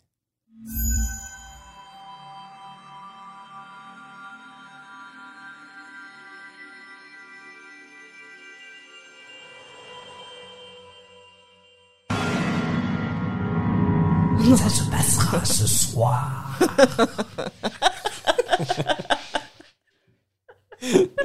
Trop drôle. Je l'adore. ce soir. Merci Jérémy pour euh, ce chapitre et cet effet spécial. Ah, tu tu t'en remets toujours pas. non. Bah, merci Marina et puis merci, euh, merci Océane. Ben, merci à vous. Alors, euh, Océane, est-ce que tu t'es prêtée au jeu du renommage de chapitre Ah oui, je me suis creusé la tête. je le dis du coup? Oui, si tu veux. si tu veux. Alors, Ah, si t'en as un à nous proposer. J'en ai un. Donc, Harry Potter et le prisonnier d'Azkaban, chapitre 16. Nos professeurs ont du talent. Ah, Ah ouais, pas mal. Pas mal, En pas fait, mal. j'ai pensé à ça parce que entre euh, les Veracras, avec ses strangulots et machin. On a le haut- on a le haut du panier quand même. Hein. C'est vrai que clairement, genre l'épreuve de Lupin, elle est exceptionnelle par rapport aux autres, quoi. Quand tu tellement dangereuse aussi.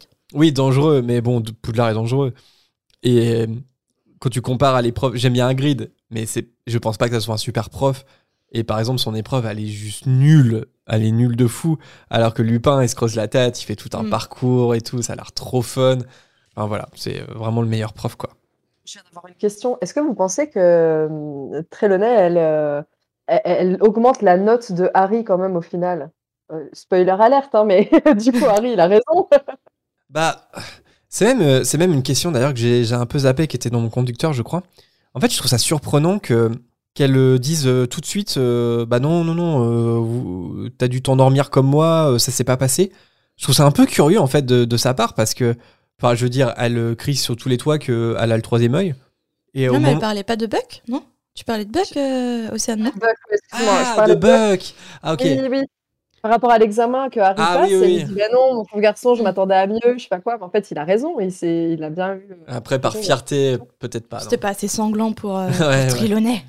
Mais, euh, mais, mais sinon, sur cette question, enfin, vous trouvez ça pas bizarre qu'en fait, euh, Trelawney, euh, bah, je sais pas, elle accepte pas l'idée une seule seconde qu'elle ait pu faire euh, une prophétie?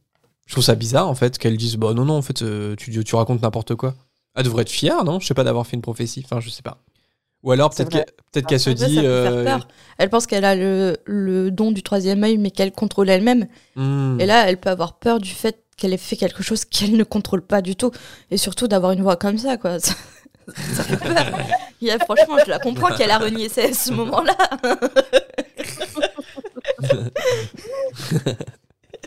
Pardon. C'était très bien. Non, non, mais c'est. Non, non, mais. euh, ouais. Par contre, non, mais c'est un bon argument, c'est de ça. Ouais. Elle est. Elle est. Ouais. Elle- Elle envisage pas le fait de pas maîtriser son don. Ouais, ça, ça peut être une raison. Et toi, est-ce que tu as trouvé un, un titre pour ce chapitre? Ouais. Harry Potter et le prisonnier d'Azkaban, chapitre 16. Apparence trompeuse. Ouh. Je me dis, parce qu'il y a pas mal d'apparences trompeuses, bah pour la mort de Buck, déjà, parce qu'ils entendent son exécution, mais ils ne font que l'entendre, mais est-elle vraiment arrivée? Pour Croutard aussi, l'apparence trompeuse, évidemment. Et euh, pour l'épouvantard d'Hermione aussi, euh, voilà, apparence trompeuse. Et toi, Marina? Moi, je l'ai pas trouvé. Mais du coup, je l'ai pas cherché. Mais donc, C'est un peu comme Ron finalement. Ouais, c'est comme Ron, fait pas ses devoirs. Harry Potter et le prisonnier d'Azkaban, chapitre 16. La prophétie du soir. Ce soir. Ce soir. J'aurais jamais dû faire ça. Oh, tu me connais. Non, mais c'était très bien. Mais c'était Bah ouais. très drôle aussi. en fait, c'est l'effet de surprise. tu m'as pas pris. J'aime bien, j'aime bien les petites surprises. Je t'imagine. Je t'imagine m'enregistrer tout seul. J'avais peur que tu m'entendes en plus. Je l'ai fait discrètement. Tu t'es repris à combien de fois euh, Ah, c'est un one shot. Petites- Ah, il est pas sympa. Pardon, pardon. Et Océane, est-ce que tu, tu as eu un personnage euh, favori, enfin du coup, plus un personnage qui t'a marqué euh, durant ce chapitre? Moi, ça va être inattendu, je pense, mais moi, j'ai choisi Ron parce qu'il me fait trop mourir de rire dans ce chapitre entre le moment où il a super peur de Hermione qui est à cran avec ses examens, euh, son, sa soudaine implication pour le cas de Buck, le procès soit pas du tout en sa faveur. Enfin, je sais pas, je le trouve, euh, je, je l'ai trouvé marrant dans ce chapitre. Hmm. Ah, c'est un, c'est un bon choix, c'est vrai. Et toi, Jérémy Moi, j'ai du mal à en départager deux. C'est un peu dur dans ce chapitre. Ouais, c'est un tous peu les dur. examens. euh, Mais j'ai pas pensé à Ron, mais j'ai pensé à Lupin pour euh, son examen euh, exceptionnel. Et puis, euh, j'ai pensé à Hermione aussi. J'aime bien son move, en fait, d'aller chercher la cape sans poser de questions. C'est genre, attends, comment il faut faire pour aller chercher la cape? Dissendium, j'y vais, on n'en parle plus. En 15 Mm. minutes, c'est plié. J'aime bien quand elle prend ce genre d'initiative. je vais faire ce soir. Oh là en fait, le duo est marrant. Le, le duo d'Hermione, euh, ils, ils sont dans Oui. des, des variations d'émotions dans le chapitre, c'est hyper rigolo. Ouais, ouais, tout à fait. Et toi, Marina, si tu devais retenir un personnage? Moi, j'ai décidé d'être un peu original et un peu de sortir du rang et euh, choisi le bourreau. Parce que je trouve qu'il fait un métier pas facile. euh, Et il en faut, il en faut dans la vie, ils sont pas assez reconnus. Qu'est-ce qu'on ferait sans bourreau, franchement? Cette, Ces pauvres petites bêtes qui garderaient ses têtes, ces hommes qui garderaient leur tête. Donc euh, voilà, je. Franchement. euh, Et puis quand même pour euh, cette audace d'être venu à Poudlard à poil Attends, avec juste une cagoule. Mais pourquoi j'ai ça. pourquoi j'ai ça en tête? Je- Ah, par contre, il a une vraie cagoule. Hein. Mais oui, il a une cagoule, mais pourquoi j'imagine torse nu? Je, je comprends pas. You touch my tralala, my My ding ding ding ding dong. Avec sa petite hache. L'ambiance Ding trop ding bizarre à. Poudlard. Et Fudge qui est là à côté. Oh my god. Non, plus sérieusement, il n'y a pas de personnage qui. euh, C'est un chapitre un peu spécial euh, avec la course euh, aux examens. Ils sont tous un peu dans un mood euh, de stress. Et en parallèle, il y a Hagrid et, et Buck. Bon, bah, Buck, je pense qu'ils ne se rendent pas compte de ce qui se passe. Peut-être un peu, je sais pas. Mais ouais, je pense que. Ouais, j'ai j'ai pas de personnage qui ressort vraiment. euh. Ok. Non, c'est vrai, c'est un, un- un chapitre un peu transitoire euh, où on s'attarde pas beaucoup sur euh, un tel ou tel élément. Donc, euh, pas obligé d'en avoir. hein. J'ai encore une question. euh, je suis désolée, par Ah non, c'est terminé. Là, c'est la volière. euh, trop tard, t'as plus de questions. hein. Ah, t'avais pas prévenu euh, Quand c'est l'heure, c'est plus l'heure. C'est- non, vas-y. En fait, quand tu as choisi le bourreau, je me dis, mais il fait quoi le reste du temps, en fait, ce gars-là, quoi? Parce qu'il n'y a pas des exécutions non plus tous les jours dans le monde. Ouais, c'est vrai. Bah, c'est vrai qu'on sait que McNair, euh, il est un employé du ministère et en fait, c'est ce qu'il fait, quoi. C'est vraiment, il exécute. euh, Il est freelance. il Il a un boulot à côté. est freelance. Il est auto-entrepreneur. euh. non, c'est vrai, c'est une bonne question que tu poses. Ah, je pense qu'il fait d'autres choses quand même. Il fait des petites piges à côté en freelance aussi. Ça se trouve, c'est un bûcheron sorcier aussi. Il utilise sa hache pour couper du bois aussi. Il est modèle pour les tatouages. Ah non, Ah ouais, c'est un tatoueur. non. Et nous passons à la dernière rubrique de l'épisode, la volière.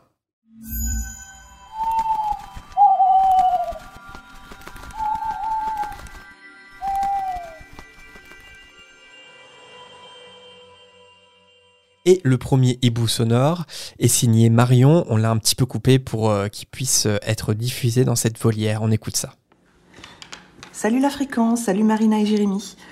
Alors, euh, je me décide enfin à faire un message pour la volière, depuis le temps que je vous envoie des petits messages sur Instagram. Déjà, je voulais vous remercier pour ce podcast qui est vraiment super. J'ai découvert cet été et je me régale, surtout le lundi quand je vais à l'école en voiture. D'ailleurs, petite anecdote, ce lundi, j'avais un... Au moment de la volière, j'étais en route euh, euh, et donc au moment du ululement de la volière, il y a une chouette qui est passée devant moi, juste devant la pleine lune. Donc j'étais vraiment à fond dans l'ambiance. C'était génial. D'abord, euh, j'ai toujours eu une interrogation sur le célibat de Sirius. Il me semble quand même que Sirius, bah, à l'époque, en tout cas, il devait être plutôt bel homme. Il était plutôt populaire à Poudlard. Et euh, Harry, je crois qu'il est né quand même de nombreuses années après la sortie de Poudlard de Lily James. Donc, euh, comment ça se fait qu'il n'ait pas trouvé euh, euh, chaussure à son pied? Enfin bref, comment ça se fait qu'il soit toujours célibataire et que même après Poudlard, il n'ait pas trouvé, il ait trou- il ait pas trouvé quelqu'un? Et je crois pas avoir lu quelque chose à ce propos. Donc, je sais pas si vous avez une petite idée à ce sujet. Voilà, voilà. Bonne journée, bonne soirée à tous. Merci Marion pour euh, ton hibou. Alors euh, c'est vrai qu'on n'a aucune info sur les histoires de cœur de Sirius. Et euh, comme tu le dis Marion, on peut imaginer qu'il avait du succès auprès de la jante féminine à Poudlard, parce qu'il est décrit comme étant assez beau gosse quoi, hein, et populaire. Mais je dirais, je sais pas, qu'il a hum, sans doute pas rencontré sa Lily Evans à lui en fait, à Poudlard. Et comme on l'a dit, même si les sorciers semblent se marier, se mettre en ménage euh, très rapidement et très tôt, euh, bah, il faut pas oublier quand même qu'ils ont que 18 ans hein, quand euh, ils achèvent leurs études à Poudlard. Et dans le cas de Sirius, la guerre contre Voldemort, en fait, euh, battait son plein quand eux, ils, ont quitté Poudlard. Donc je pense qu'il y avait d'autres préoccupations que forcément bah, flirter et, se mettre en couple. Même si potentiellement, il y a peut-être des choses qu'on ne sait pas. Euh, en tout cas, euh, ce qui est sûr, c'est que Sirius n'a pas connu le grand amour, ça c'est certain. Après, euh, les flirts, est-ce qu'il n'y avait pas euh, quelqu'un. Enfin, il, a- il avait peut-être quelqu'un, mais on n'a pas tous les détails. Après, euh, libre cours à notre imagination. Marina, Océane, je ne sais pas si vous avez une réaction euh, par rapport à cette question. Euh, moi, c'est marrant parce que euh, sur euh, la, la jeune génération est très branchée fanfiction, euh, etc. Et je sais que le grand couple qui fascine beaucoup, c'est le couple, le couple de Sirius avec euh, Rémus Lupin. Ouais. Et ça, Oh, ça, ça tourne énormément dans les fanfictions et tout, même sur TikTok. euh, Il y a beaucoup, beaucoup de gens qui pensent, euh, enfin voilà, qui s'imaginent en tout cas, que ce couple-là aurait dû exister. Ah, je les vois cas. pas du tout ensemble. Ouais, ouais, euh, c'est vrai que ouais, c'est un, c'est un chip euh, assez populaire auprès de certains fans. Ah, je ouais. savais pas. En fait, c'est deux célibataires, euh, anciens maraudeurs, donc euh, il y a des hypothèses comme quoi est-ce qu'il s'est pas passé des choses entre eux. Ah, je les vois pas en moi non plus, mais, euh, mais c'est marrant à s'imaginer, quoi. Voilà, ce serait plutôt les contraires satires, quoi. De... Un peu, c'est ça. ouais. Ils sont vraiment très opposés. Moi, je pense surtout que Sirius, euh, il a eu plusieurs conquêtes à Poudlard, Ouais.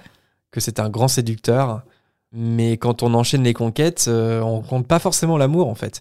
Et puis malheureusement, euh, bah, vu euh, la tragédie qui est devenue sa vie, euh, Mm. il n'a pas eu l'occasion euh, bah, voilà, de rencontrer l'amour de sa vie. Quoi. Malheureusement, quand, quand on passe une dizaine d'années en prison, euh, c'est pas l'endroit idéal, je pense. Voilà, surtout pas à Azkaban. Et puis à son retour d'Azkaban, euh, je pense que c'était clairement pas sa priorité. euh, enfin voilà, enfin, malheureusement, c'est vrai que Sirius, euh, en tout cas tel qu'on le connaît, est un éternel célibataire. Nous passons au hibou sonore de Laurie. Salut Jérémy et Marina. Euh, je vous envoyais un petit hibou sonore parce que je me posais une question. Je me disais en fait l'autre jour en relisant euh, les livres que pourquoi est-ce que Voldemort, quand il a compris que Harry avait compris pour les Horcruxes et qu'il était en train de les détruire, pourquoi est-ce qu'il n'a pas continué à en refaire à partir du, tome 4 euh, quand il a récupéré, on va dire, toutes ses forces? Pourquoi est-ce qu'il n'a pas tout simplement continué d'en créer pour multiplier encore ses chances d'avoir un point d'ancrage dans la, dans, la, dans la vie, entre guillemets Euh, Voilà.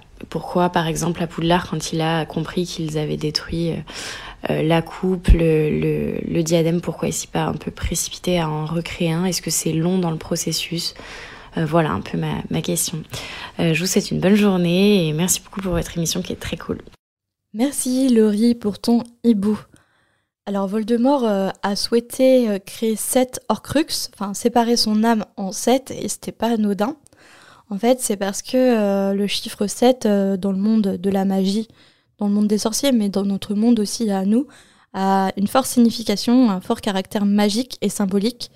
Allez chercher sur internet le chiffre 7, je voulais faire un petit topo, mais il y a tellement de références dans le monde aussi bien dans la religion, dans les mythes et dans la vie de tous les jours au chiffre 7, c'est hallucinant. Et déjà, séparer son âme en sept parties, c'est énorme. C'est tellement déshumanisant que finalement, bah, il, perd son humanité en faisant ça. Donc, euh, après son retour, s'il avait créé encore plus d'Orcrux, je pense qu'il aurait pu en mourir, je pense. Sincèrement, j'aurais pensé que c'est impossible. Déjà, faire un Horcrux, c'est inimaginable. Mais là, il a été au-delà euh, de l'inimaginable en, en- séparant son âme en sept. Océane, je sais pas si tu as un commentaire euh, particulier. Je, je pense quand même qu'il, de toute façon, il n'aurait pas eu le temps parce que on ne sait pas trop comment on fait les Horcruxes et moi je me demande s'il y a quand même pas un- une espèce de rituel ou de truc de magie noire à préparer et de toute façon il a clairement pas eu le temps. Si, si on fait un peu la chronologie de quand il l'a su et la bataille de Poudlard, il, enfin, il a été pris de court de toute façon. euh. Donc je, même, même si, euh, imaginons, il en, il en aurait été capable qu'il n'en meurt pas, tu vois, d'en faire un huitième, je pense que même techniquement, de toute façon, c'était à mon avis, c'était chaud, de toute façon. Et en plus, il n'a pas choisi n'importe quel Horcrux, en fait, n'importe quel objet pour faire son Horcrux. C'était euh, des objets à forte symbolique. Donc il aurait lui fallu du, temps pour faire ce fameux rituel, mais aussi pour euh, trouver des objets sacrés pour lui. Parce que c'est Voldemort, et Voldemort, euh, il tient énormément à la symbolique, et il fait pas, il laisse rien au hasard. Et il n'aurait pas euh, pris, euh, laissé un morceau d'âme dans un vulgaire euh, livre ou, ou, ou pierre ou chose comme ça, en fait. Trop de fierté, c'est vrai qu'il aurait C'est pas ça. choisi n'importe Mm, quoi. Mm. Ouais, parce que des fois, il y a cette question qui revient de pourquoi est-ce qu'il n'a pas pris euh, un grain de sable euh, qu'il a balancé euh, sur Mm. une plage et que ça, personne ne l'aurait jamais retrouvé. Bah ouais, mais c'était pas trop, trop d'ego, trop d'ego. C'est ça. Ouais, c'est ça, c'est que euh, c'est son œuvre d'art en fait, Mm. ces Horcruxes. Je, je, je sais pas si il y a un manque de temps, peut-être euh, aussi, parce qu'il y a une guerre. Euh, Et aussi un grand ego, se dire que Oui, de oui. toute façon personne ne sera au courant pour les Horcruxes, que personne ne les trouveront et arriveront et sera suffisamment fort et doué pour, euh, pour les détruire. Alors, au bout d'un moment, ils se rendent compte quand même que. Mais sur le tard. Ouais, ils se rendent compte sur le tard, c'est vrai, que euh, Harry euh, est en train de chasser les Horcruxes et est en train de les détruire. Après, je pense que même s'il avait la possibilité d'en faire, je pense que c'est son œuvre d'art et il veut pas y toucher en fait. Donc, euh, il veut pas modifier cette œuvre d'art. euh, et puis, je pense qu'il est trop arrogant, euh, comme vous l'avez dit, pour se dire que ils vont y arriver jusqu'au bout en fait. Mm. Il se dit c'est pas possible. Ils arriveront jamais à tous les trouver, à tous les détruire. Impossible. Et donc Surtout qu'il garde Nagini près de lui aussi, à dire Ouais. ils vont jamais m'atteindre en fait. Parce que Nagini, j'ai une bulle de protection, elle est tout le temps vers moi, euh, ils y arriveront jamais. Donc c'est son arrogance qui le, qui le perd. Je dis, je dis pas de bêtises, mais je crois qu'il l'apprend juste après que juste après Gringotts, le cambriolage. Ouais, c'est en ça. fait, il se passe quelques heures en fait après avec la bataille. Il- C'est, je crois qu'il part tout de suite pour Poudlard après Harry. et- Euh, Ouais, il l'apprend vraiment sur le tard pour les Horcruxes. Ah, il, il ouais. aura pas le temps de se euh, retourner en fait. C'est ça. Mhm. Bah après, c'est vrai qu'on sait pas, euh, on sait pas ce que ça implique réellement euh, de faire un Horcrux. On en a parlé dans notre dernier épisode, mais on peut avoir que des suppositions. Personnellement, je Ouais. pense pas que ça soit très long, sachant que bah, par exemple, il a déjà, je sais pas, moi, tué un paysan en Albanie pour faire un Horcrux. Je pense que c'est pas forcément quelque chose de, de très, euh, de très compliqué, de très long dans le processus. Mais effectivement, je pense que c'est un mélange des deux. Je pense que c'est un mélange de précipitation et puis de, de toute façon, d'arrogance, quoi. Ils y arriveront pas de toute façon. Et on passe euh, au prochain hibou sonore qui est signé Agathe. Hello la fréquence, Euh, je me permets euh, de vous faire un petit hibou vocal. Voilà, je m'appelle Agathe, j'ai découvert votre podcast il n'y a pas si longtemps. Voilà, je vous écoute le matin, le matin sur la route pour aller au travail. Donc là, je rattrape petit à petit les épisodes. Et je viens d'écouter l'épisode, de- enfin le chapitre 16 de la Chambre des Secrets. Je me permettais de vous faire une, part de ma réflexion parce que euh, c'est le chapitre où Gilderoy euh, est démasqué, entre guillemets, et je me posais la question, est-ce que euh, ce serait pas un petit pied de nez euh, de la part de JK euh, aux éditeurs euh, qui ont voulu euh, qu'elle change son nom pour publier son livre? Euh, voilà, euh, je voulais savoir est-ce qu'il y avait un parallèle à faire, euh, qu'est-ce que vous en pensez, mais c'est en écoutant le chapitre, c'était la réflexion que je me faisais. Voilà. Merci Agathe. Bah, c'est une bonne réflexion. C'est vrai que je me suis jamais, j'ai jamais fait ce type de rapprochement, mais pourquoi pas en vrai? Parce que donc pour les faits, pour ceux qui verraient pas forcément de quoi on parle, en fait c'est son agent Christopher Little qui à l'époque lui a demandé de changer son prénom, qui est Johan, par peur que les garçons, que les petits garçons euh, rechignent euh, à lire une histoire écrite par une autrice.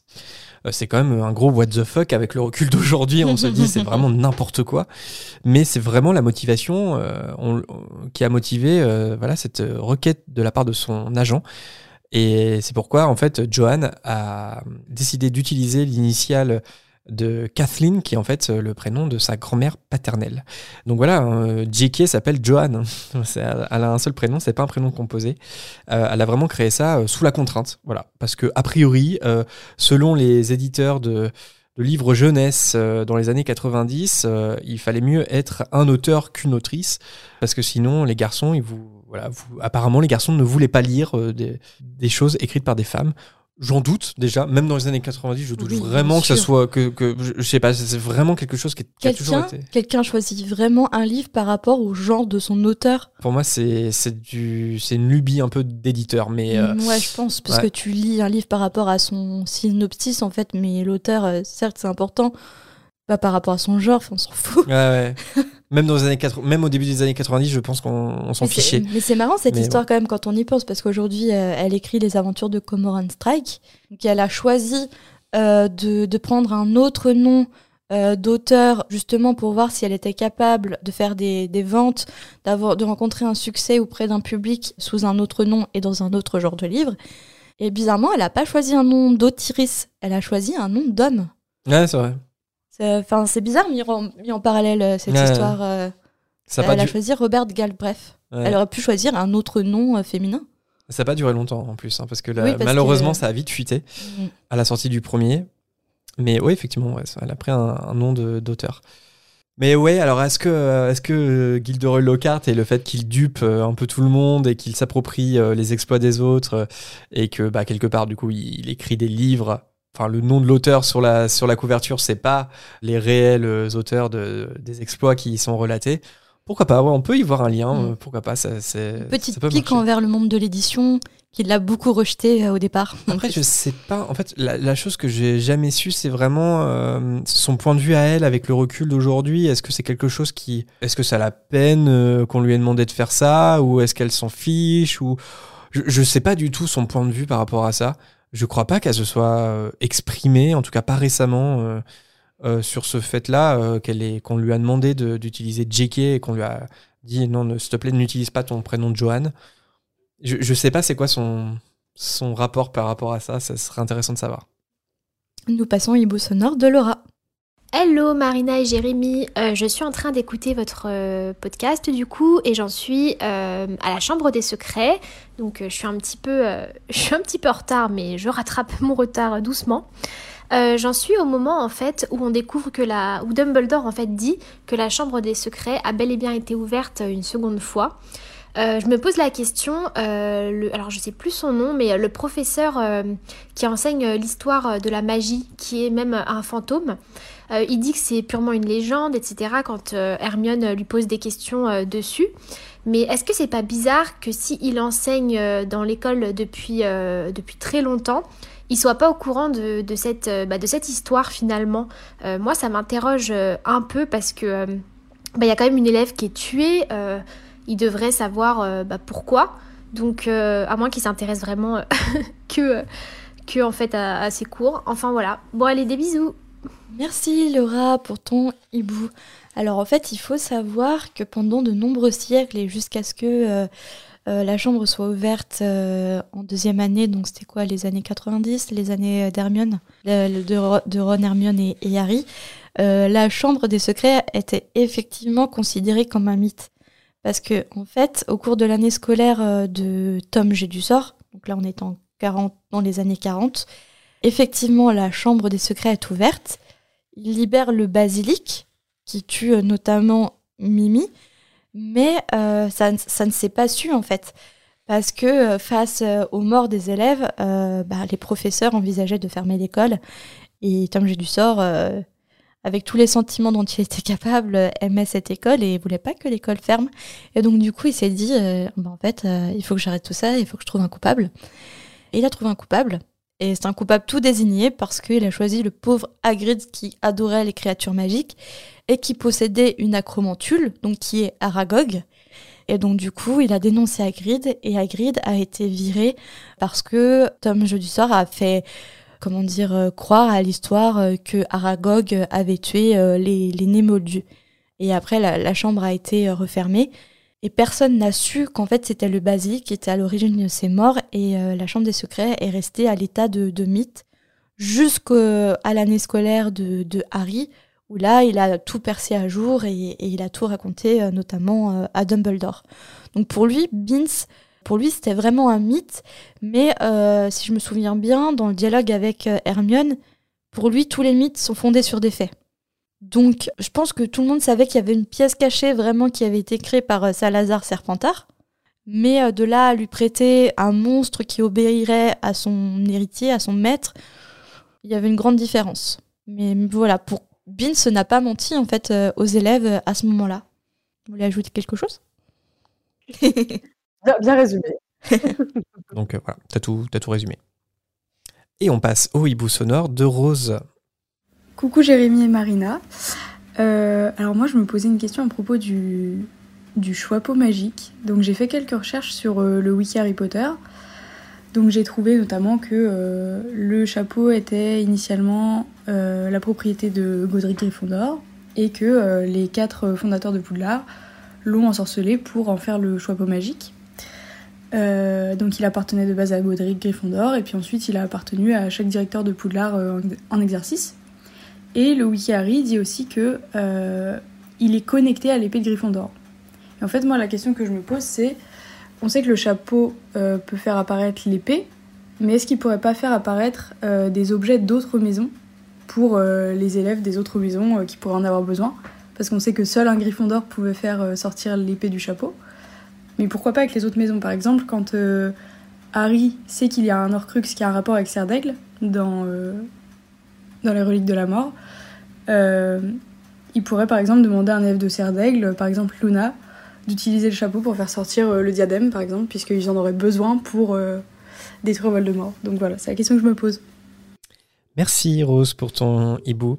C'est une bonne question. C'est marrant de se dire quand même que ça aurait pu euh, peut-être marcher, par exemple, de faire demander à Luna le diadème ou, à n'importe quel pouf souffle euh, la coupe de d'Elga pouf souffle, par exemple. C'est assez marrant.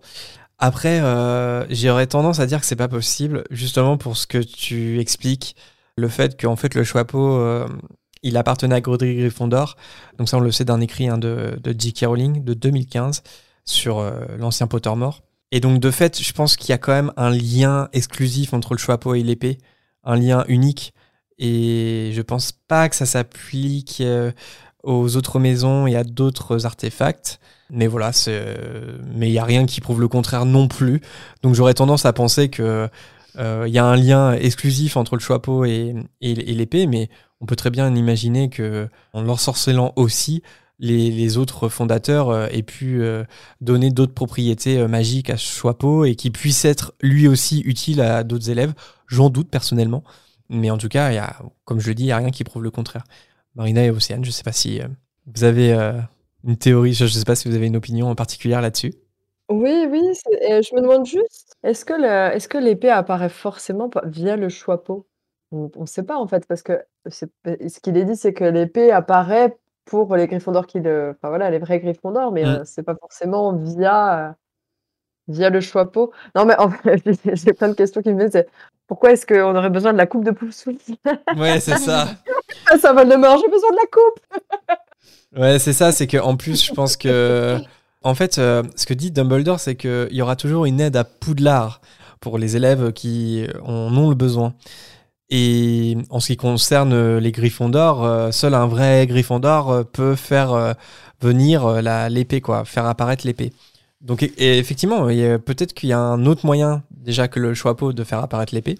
Et comme tu dis, en fait, l'épée, on voit tout de suite l'utilité. T'es en danger, une épée, ça peut être utile. Une coupe, je suis pas sûr.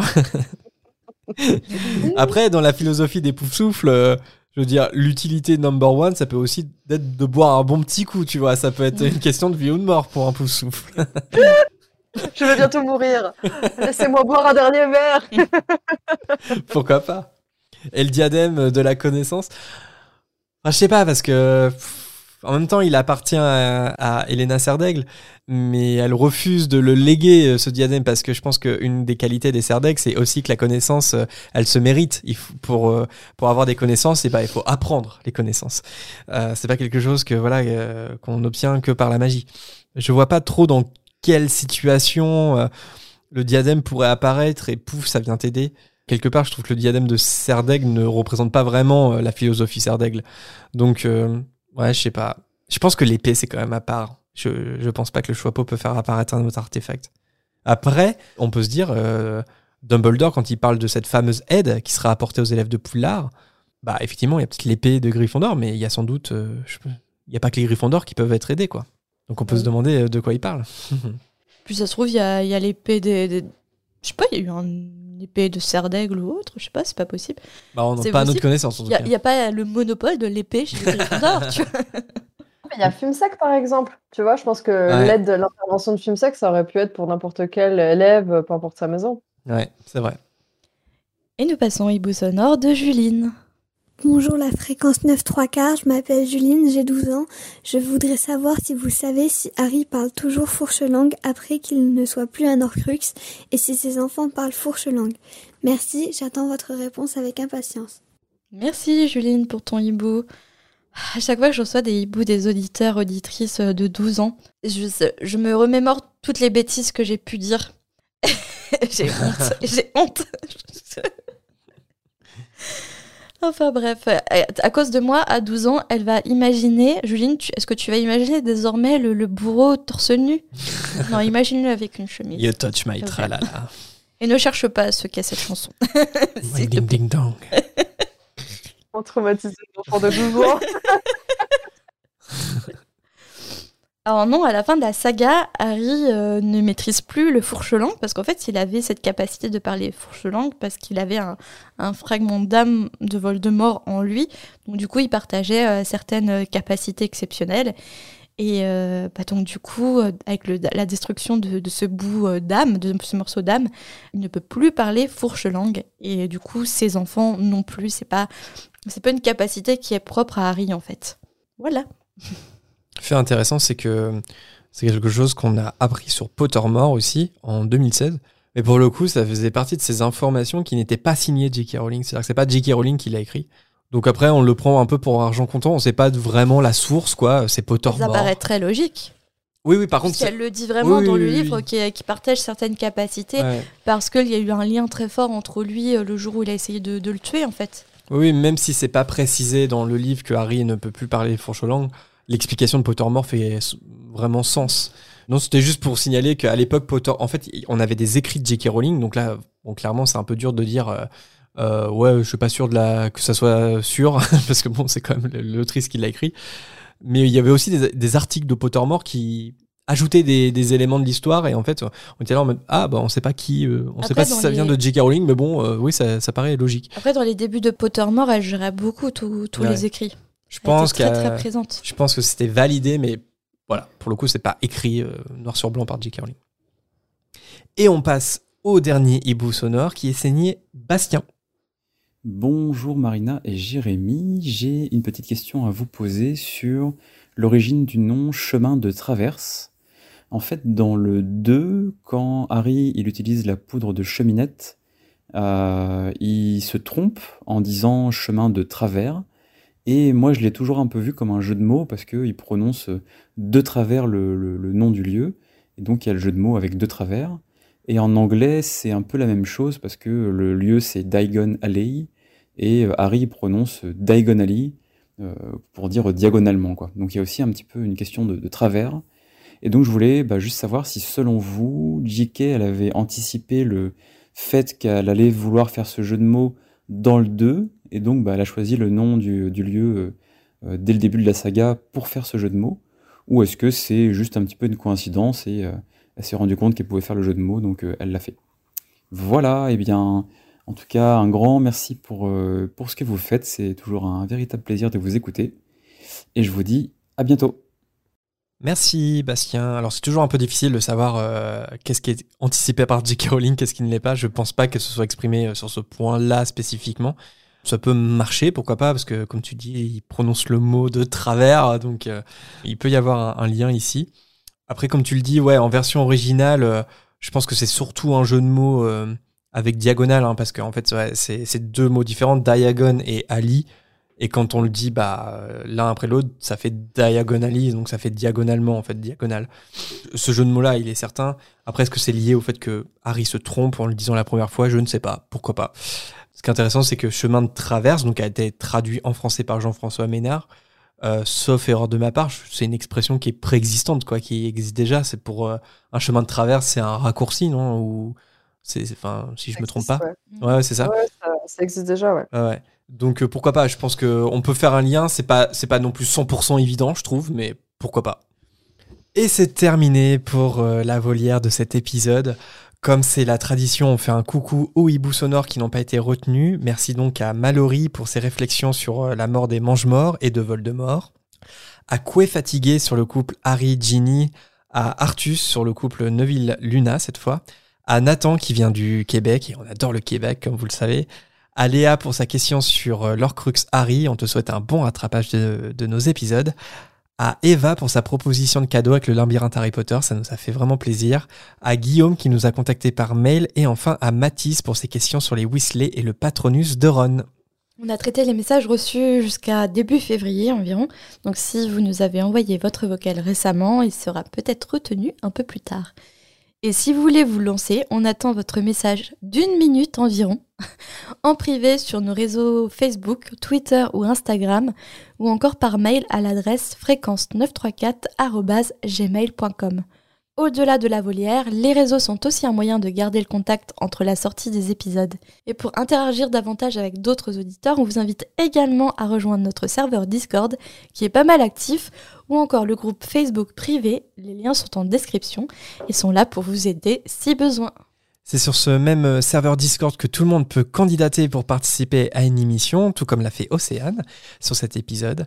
Il peut y avoir un peu d'attente, donc n'hésitez pas à nous envoyer votre candidature dès maintenant et pourquoi pas partager un bon moment un jour autour d'un chapitre d'Harry Potter. Bah D'ailleurs, Océane, on espère que l'expérience euh, a été euh, agréable pour toi et que ça t'a plu de partager cette émission avec nous. C'était infernal. non, c'était top. beaucoup rigolé. En plus, tu as dû supporter mon fou rire de 5 minutes environ. Euh. J'adore, moi je suis rieuse, donc ça m'allait très bien. tu, as, tu as pu vivre tous les backstage et, tout, et tout ce qui est coupé au montage aussi, ce qui est inconnu des auditeurs. C'est ça. C'était un super moment en tout cas, et euh, merci beaucoup à vous, c'était trop cool. Ouais, c'est top. Bah voilà, n'hésitez pas à candidater sur Discord comme Océane, sur le cœur vous en dit.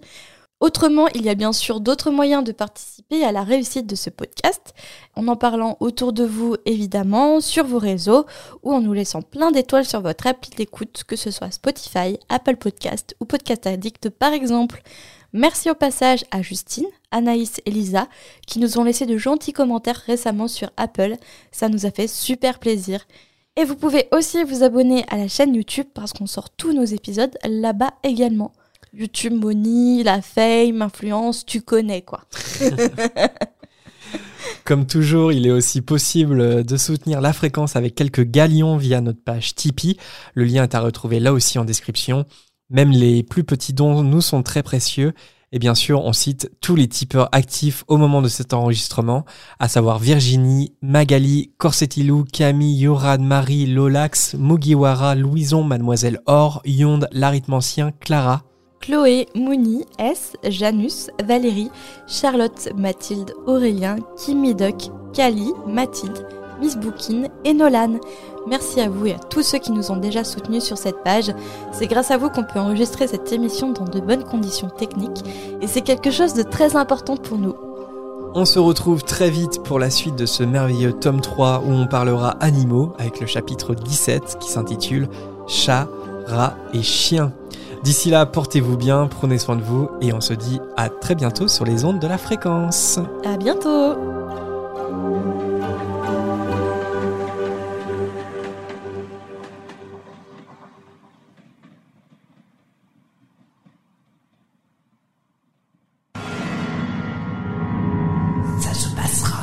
哇。